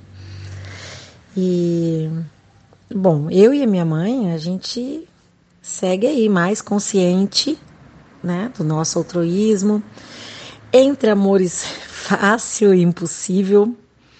Posso dizer que é uma convivência bem mais leve, né? Eu não sinto mais aquele peso é, da sensação de ter que matar um leão por dia, sabe? Assim, para ser amada, valorizada, aprovada. E eu só pude perceber né, que o melhor lugar onde eu posso realmente relaxar é em mim, só em mim. E, essa leveza é a qual eu o peso eu levava, né, para a convivência, que é eu já estava ali armada, esperando um tiro. Qual é esse tiro? Esse tiro é da convivência, é das diferenças. Né? Não permitia que o outro fosse diferente porque eu negava também as minhas diferenças. Muito doido. Então, é isso, né? Sobre as manias e tal, acho que eu falei no. Como eu via, né? Essa mania dela, que eu julgava ser toque e tal, eu falei no, no áudio aí, no outro áudio da análise final. E uma coisa que o Gabriel falou, né, sobre matar os personagens. E é isso mesmo, só assim eu consegui ver a minha mãe é, com as suas dores, né? Igual você falou aí, Gabriel, sobre a sua mãe, que quando você percebeu, né, a história da sua mãe, que ela não podia ser diferente, né? E assim vai. Com a convivência com os outros também. Então, a partir do momento que eu matei os personagens do meu viver, até inclusive eu como mãe, eu como filha, né? E assim vai. Quando eu matei esse personagem, eu, todos os personagens, eu comecei a ver, né? Todos igual, com as suas dores, com as suas delícias. Às vezes me favorece, às vezes não. E aí eu permiti que eu fosse diferente, entendi essa diferença, entendi. E aí sim houve a leveza na convivência. Isso não quer dizer que não dói, dói. Mas eu sei que está em mim, que eu crio isso, né? Então então aí fica tudo mais fácil e e o outro nos vê, né, com as dores dele, assim como o pai, a mãe, o filho, o vizinho. a pessoa que fura fila, né, e por aí vai, é todo mundo. Todo mundo. Um é assim, né? A gente vê as dores é, achando que é do outro, né? E é nossa, e assim vai, essa bagunça toda. Só consciência mesmo. E. E. E é isso. Agora, a Viviane, a Viviane, ela. É, Viviane, você falou é, que eu não esperei, né? Ela voltar do banheiro porque eu queria fazer do meu jeito. Sim. e eu pensei também, ah, dobrar e colocar lá no guarda-roupa, não preciso esperar ninguém, né? Tá fácil, pô. Vou fazer. E aí, quando ela voltar, já tá agilizado aí. E é mais tempo para mim fazer outra coisa, né? Só que não, né? não. Quando envolve o outro, tudo pode, né? Então, eu acho que até o que você disse é, fez sentido, porque, vê bem, né? Eu fiz logo para não ouvir a explicação que para mim é desnecessária a explicação do, de dobrar o cobertor, né? Isso eu nem imaginava, mas eu sabia. Eu falei, bom, vai ter alguma coisa aqui. Eu vou dobrar. Depois ela fala outra coisa. É... Porque assim, eu vejo ela muito lenta, mas muitas vezes eu me vejo muito acelerada. Então, quer dizer, tem que ter um equilíbrio ali. Né? Mas na hora da convivência sem consciência, o que, que, eu fa o que, que a gente faz? A gente se atropela é, é, bagunça. A gente está armada, a gente está com medo, a gente está. Então não tem, não tem como relaxar na convivência mesmo. Não, a, a gente se vê ameaçada. Essa é a palavra. Em uma convivência com medo do impossível chegar. E esse impossível, qual é o problema? Né? Mas sem consciência tem, tem muito problema. Então, eu acho que eu, eu fiz rápido ali, correndo da, da explicação dela, que para mim era desnecessária. Já que o que importava na ajuda é o feito, né? É o que eu pensava. É o feito. Porque fazer, cada um tem o seu jeito de fazer, né? E hoje eu percebo que a explicação dela era ruim porque eu via uma maneira de me convencer a fazer o que era ruim para mim, entendeu? que o outro está me convencendo. Não, o outro está me explicando. Eu faço se eu quiser. Eu faço se eu achar. Eu faço se eu puder, né? Então, depende. Então, é, hoje, para mim, é só uma explicação. Se somou aqui, nossa, é útil no meu viver, ah, eu pego.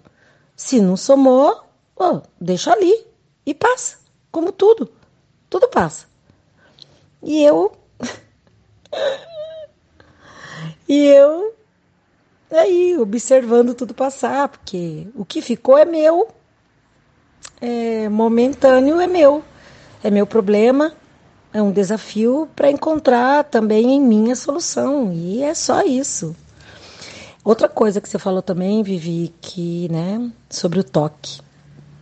Sim, é, vê bem que coisa louca, né? O toque é uma uma segurança que buscamos, né? Muita gente busca nesse toque, é uma segurança que é uma segurança de controle, né? Onde a gente cria um mundo à parte que eu, poxa, nesse mundo eu tô controlando.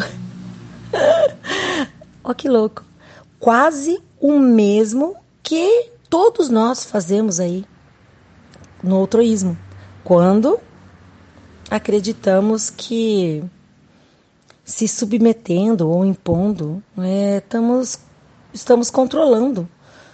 É, sei lá, estamos controlando algo, sabe? Nos podando para controlar. Ou seja, sofremos para não sofrer. Olha que louco. Não tem nexo né? Mas no equívoco, a gente vê um nexo. E a gente repete, repete essa estratégia dos dois lados da gangorra, é, impondo, se submetendo, né? Então a gente repete essa estratégia até que ou a gente pira ou a gente se liberta. ou a gente morre, ou a gente se salva, né? Abrindo mão da ilusão aí do controle. E daí, puf, saímos dessa caverna, né? Onde a gente se algemou por uma ilusão de controle. Lembrei, né, do conto da oficina Deus do vigésimo andar. Isso aí realmente explica muito bem. Então, o toque, o altruísmo, é tudo uma ilusão de controle para não lidar com as diferenças, né? Com medo das diferenças, a gente fica numa caverna, né? Quer dizer, a gente acha que tá. E a gente se impede, né? De ser e deixar ser e pagar pela delícia de ser a gente tem os dois lados, mas compensa, né? Porque a gente está em nós. E, e é isso. Outra coisa que eu achei interessante você falar sobre perder para minha mãe, né? Achei muito interessante isso, porque isso me lembrou. Eu sempre competi com ela, sempre. Eu via é, assim, eu percebia na atitude dela, eu, era como eu via, né? Eu percebia na atitude dela que ela, é, que ela competia comigo. Quando me pedia para fazer o que ela não fazia. Então, assim, eu competia com ela a proteção do meu pai. Ela falava quando criança, né, quando eu era criança, ela falava para eu perder a vergonha que eu tinha que falar no telefone com as pessoas estranhas, assim, com uma loja, sabe? Eu tinha uns 12 ou por aí, 13 anos no máximo, e eu tinha muita vergonha nessa época, vergonha fora de casa. E, e ela ficava, praticamente me obrigava a falar no telefone com as pessoas estranhas. Vamos supor, precisava dar um recado, eu tinha que dar. Às vezes é o recado dela, não era nem para mim, né? Mas ela, então, ela fala: não, você tem que perder vergonha e falar no telefone com as pessoas estranhas. É, para você ver que não morre. Então, às vezes, é...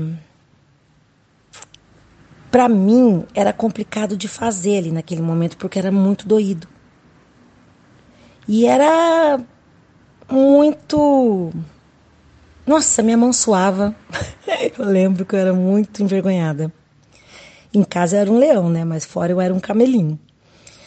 E aí, quando ela me fazia é, fa fazer isso aí, é, eu dava, eu, eu, tava, eu sentia muita raiva porque ela não fazia isso. E ainda pedia pro meu pai ir no banco, para ela, eu lembro, e meu pai muitas vezes perguntava, mas é, mas por quê? Vai lá? Então, ai, não sei. Então, quer dizer, você viu? A criança percebe essas incoerências. Olha que louco, né? A gente acha que criança não percebe nada. E, e aí, a, aí meu pai ia lá. Então, quer dizer, ela pedia para ele resolver coisas para ela. E era como eu via. E hoje eu sei que ela não dava conta de enfrentar as suas dores. Mas por doer tanto nela, essa incapacidade, né, de enfrentar o que era um monstro para ela, que era contato com as pessoas, ela se sentia, né, indiferente, ela se sentia assim me menos, né, sempre. Hum, ela não, não sei, tinha algum medo da indiferença e tal. E então, por doer tanto nela, eu acho que ela queria fazer diferente comigo, né? Ela queria. E ela fazia do jeito que ela conseguia para evitar que eu fosse como ela. Olha que louco. E eu via amor no meu pai, de fazer por mim, fazer o que era difícil para mim, né? Não, deixa que eu faço, não, deixa que eu faço, não, deixa que eu faço. Meu pai nunca teve muito paciência para explicar, então ele preferia fazer. E meu pai fazia, muitas vezes ele fazia e queria que fizesse, às vezes era, ah, não, não vai lá não, tem muito homem lá, não vai não, porque não precisa, lá no mecânico lá e tal, eu vou, mexo carro, isso quando eu era já maior, né? Mas quando eu era pequena também, então sempre, não, não precisa, deixa que eu faço, não precisa e tal. E a minha mãe o contrário. Para mim, mas para ela, ela queria que o outro fizesse. Essa era a minha raiva, era a minha competição. E, e aí eu via só competição na atitude dela. Eu via hipocrisia. Ou seja, tá ruim, mas quer que eu faça o que é ruim. Ela julga ser ruim, é ruim, porque eu também concordava que era ruim, porque eu não queria. Eu via o outro lado lá, né, meu pai fazendo. Então eu via hipocrisia em querer que eu fizesse o que ela não fazia. Olha que louco. Ela dava o melhor, né? Hoje eu vejo eu como mãe, muitas vezes eu faço. Eu não sei se ia melhorar ou ia piorar, né, para minha filha, mas é o que eu vejo, o que eu acho. E, cara, hoje eu agradeço. Eu agradeço a minha convivência com ela. Eu agradeço, eu lembro cada satisfação que eu tinha, mesmo na competição. Olha que louco. Eu competia, só que eu, eu era obrigada a fazer, então eu não tinha escolha. E na hora eu ia, eu ia muito tensa. Mas depois que eu fazia, nossa, era uma satisfação em superar a minha vergonha é, fora de casa, sabe? E eu fui me sentindo forte em fazer o que ela se sentia fraca, porque eu via a incoerência. Então eu falava, olha, ela faz achando que eu vou o quê? Me ferrar, porque eu via, eu achava que ela estava competindo comigo. Eu via e, tipo assim, me sentia assim, você me jogou nos lobos, né? Voltei aqui liderando a matilha. eu lembrei disso, cara. E, e olha, valeu. Ela fez gol, fez gol a favor. Ela quis, por amor, me, me colocar ali para perceber que eu não morro. E realmente eu percebi que eu não morro. Olha que loucura. Isso foi gol, sabe? A favor dela e a, e a, a mim. É, mesmo contra, a gente estava no mesmo time. então, é, e a mesma maneira que eu também me senti forte para vencer o meu toque. Para vencer o meu toque. A mesma satisfação. Desde pequena eu vim enfrentando e dizendo não também, não para o outro. Então foi tudo nessa época. Eu me senti forte, vencendo os obstáculos, mesmo numa competição, eu vendo uma competição ali, eu me senti forte. Você imagina se não tivesse, só tivesse o meu pai fazendo isso e minha mãe fosse conivente com tudo isso, eu não teria conhecido esse lado meu forte, apesar que mesmo assim eu me sentia fraca, né? Mas é o meu caminho. Então, é, tudo isso foi possível pela convivência com os meus pais, do jeitinho que eles foram. Quer dizer, melhor, do jeitinho que eu via, né? Nossa, Vivi, você pontuando isso veio assim vários momentos aqui na minha memória e contribuiu muito para esse fechamento do ponto meu de dor. Outra coisa também, você falou é sobre quando adulta, não mais morando, né, com a minha mãe, que eu poderia ajudar. Eu achei que eu poderia ajudar, né, e não e não ligar mais para a cagação de regra, né, dela. foi exatamente isso. Porque foi a primeira vez que ela precisou assim totalmente da minha ajuda, né? Então, por isso eu eu disse ali, né, no meu relato que eu me vi entrando de gaiato no navio, né? Que eu lembrei quando o Ferrari fala e Deus ri, e Deus ri. Exatamente. Eu achei que eu não ia ligar para a cagação dela, que eu ia fazer de boa. E não, né?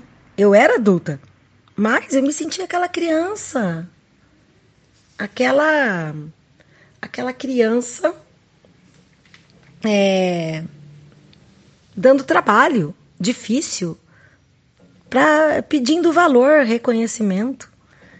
Eu ainda era, eu ainda era aquela criança. era um humano grande, ainda criança à procura de um adulto, né? Um adulto que só podia dar, né, no que deu mesmo nessa nesse momento, aquela convivência. E hoje, ai, hoje eu, aquele aquela adulta, né, perdida, eu encontrei o caminho de casa e é isso. Abracei, acolhi aquela criança desprotegida. Hoje sim, a casa, né? A casa, posso dizer, interna, a casa interna, porque até então eu buscava, né? Tudo na casa externa, achando que era a minha extensão. E não, então, hoje, o adulto, eu adulto, abraçando aquela criança, protegendo aquela criança. Hoje, a minha casa está em festa, né? A casa está cheia, com criança, adulto, bicho. e com problemas, sim. Com dor, muitas vezes, mas de mãos dadas, encontrando em mim a solução, não mais no outro. Então, a rejeição que batia forte refleti, é, refletindo, né, hoje, era eu me rejeitando por me sentir menos, sendo diferente. O outro, o outro me dizia quem eu era no outroísmo, né? Outro outroísmo. Então, o outro me dizia quem eu era. Se se estava sim, se, se a convivência ali era, era amor fácil, se eu era amor fácil para ele, é, nossa, eu tinha valor, eu era mais. Se eu era amor impossível e ele não gostava do que eu podia ser, nossa, eu não tinha valor e me sentia menos. E daí partia para esfregar na cara desse outro quem era menos aqui. Cara, que looping louco, né? doentio mesmo. É... Ah, e outra coisa também que você relatou no seu feedback sobre a cruz, né? E a espada. É. Assim, é bem sutil, né? Mas eu vejo assim, seria autoísmo se eu me aceitasse ser diferente e visse, né? A fala dela assim, não precisa Grazi, a, da sua ajuda, porque fazer do seu jeito não ajuda. Não é ajuda. Então, se eu visse nessa fala como diferente apenas e não como rejeição, e a raiva veio porque eu queria que ela fosse diferente e reconhecesse é, o que era fácil para mim. Seria assim autoísmo se eu não buscasse no outro. Eu banquei a minha escolha. Eu, eu preferi o preço do julgamento dela. Sempre foi assim. Mas da convivência eu, levei, eu não, não resolveu, entende? E aí eu não, não resolvi e levei a rejeição comigo em ser diferente. A rejeição em ser diferente. Eu rejeitei o outro em ser diferente, eu me rejeitava em ser diferente, por isso eu me sentia mais ou menos depende do que o outro, entendeu? Me colocava ali. Então, eu levava sem, sem consciência, eu não estava autoísta ali. Eu levei a rejeição comigo em ser diferente, que aí eu recriava novamente aí na minha realidade através das, da convivência, né? Da, da, da diferença. E eu não sabia lidar com as diferenças. Então, por isso, buscava no outro, no outro. Então, realmente, eu matava um leão por dia para ser eu. Bebem, não tem como ver autoísmo ali. Eu bancava o preço. Eu só dizia, não, não vou. Mas aí eu parti o quê? Para imposição, achava o cúmulo, colocar os palmos pro cobertor. Sim, Eu banquei o preço. Falei, não, pode me chamar de filha desnaturada então, porque eu prefiro do que eu fazer o que é impossível para mim. Mas eu ficava com raiva, porque eu não queria que ela me visse assim. Então eu ficava com raiva, ou seja, né?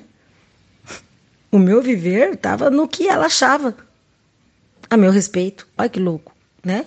E aí sim, toda convivência eu matava um leão por dia. Para ser eu. Né? Então eu é, é eu leão matando um leão por dia. Então hoje eu nem vejo mais, eu nem quero ver. Minha, meu, meu pensamento às vezes coloca ali, mas não é verdade, eu já vejo isso. Não, eu não quero saber se é leão, gato, cordeiro ou lobo. Entendeu? A paz está na minha liberdade de ser eu. E aí eu aproveito essas diferenças, os aspectos, que a pessoa não é só essa diferença, ela tem aspectos. E se para mim os aspectos vale a pena estar tá perto, beleza, mas se não vale, entendeu? Não tem ali muito interesse, poxa, beleza. Só que eu não vou me afastar da pessoa porque eu tô fugindo daquela dor que vai me acompanhar se eu não digerir isso, se eu não olhar para isso, né?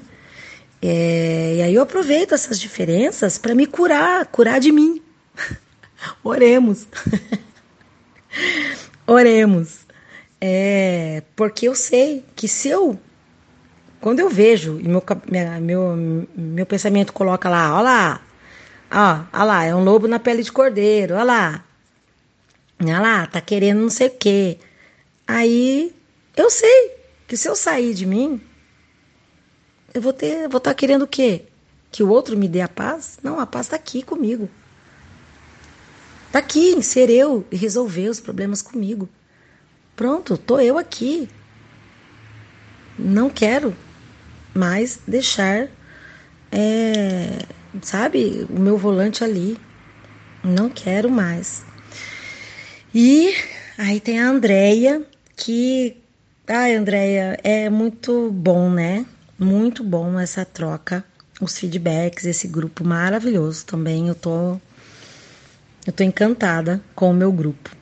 É, acho que caiu direitinho aqui. eu criei esse grupo do tamanho do que eu precisava. E, e é isso, eu achei, eu achei interessante você colocar o, o olhar de mãe, né? Que um dia foi filha. Foi até o que eu relatei no ponto de dor da Undina, se eu não me engano. É, um dia somos filhas, e nos sentimos vítimas aí da cagação de regra das mães. E no outro momento, somos mães e nos sentimos vítimas da falta de paciência dos filhos com a nossa cagação de regra. Eu, uma, me vendo em vários personagens, né? Que louco. Aí fica claro, né? Que nunca é o outro, somos nós. E achei legal a sua colocação disso aqui nesse ponto, bem nesse ponto aqui. E, e é isso, que bom que respingou aí na tua autoobservação, na convivência com a sua filha. É isso aqui com a minha também. É exatamente isso.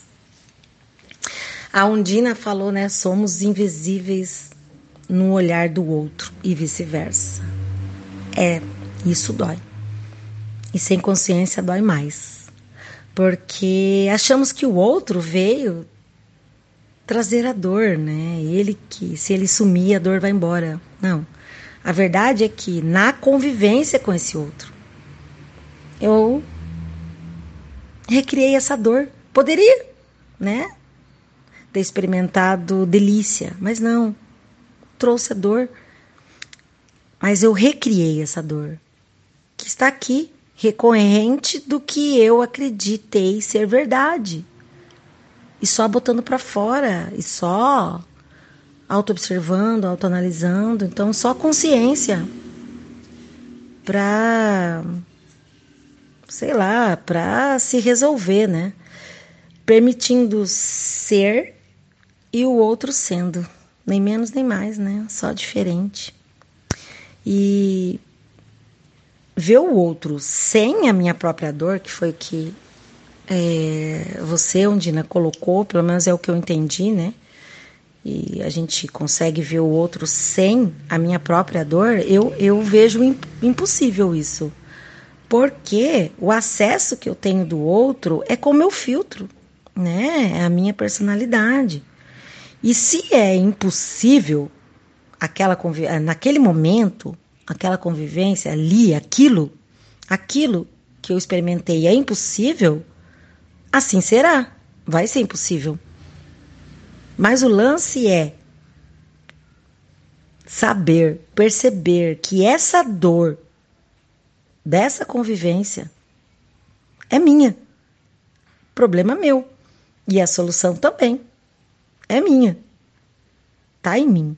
O outro tem nada a ver com isso. Daí vem, né? O único caminho para viver bem com as diferenças é respeitando as minhas e as do outro. Isso não quer dizer que é só delícia, né? Tem dor, mas não tem perpe... não perpetua a dor, né? Com consciência, claro, né? E a Cid também é, ela fala que né, tá sempre procurando pontos positivos no outro e é verdade, né, Cid? Você sempre é assim porque esse é o seu processo onde vê onde o outro contribuiu e ai, Cid, eu tô nesse, eu tô nessa também. E só com consciência, né, que eu consegui ver que o outro é importante, do jeitinho que é, né? Quer dizer, toda vez que eu falo isso agora eu lembro, né? De novo eu volto a dizer. Acho que até disse nesse áudio que é isso. Eu crio o outro. Eu falo que é como o outro é, não, como eu crio, porque eu não tenho acesso ao que o outro realmente é. Eu crio o outro do jeitinho que eu preciso para me conhecer, me reconhecer, me valorizar, né? E me encontrar. Porque o outro é só mesmo um carteiro, exatamente isso, Cid. Ai, gente, muito louco, mas é isso. Só vai. Tamo junto. Grata por todos os feedbacks que, nossa, sempre me acrescenta aqui. Abraço.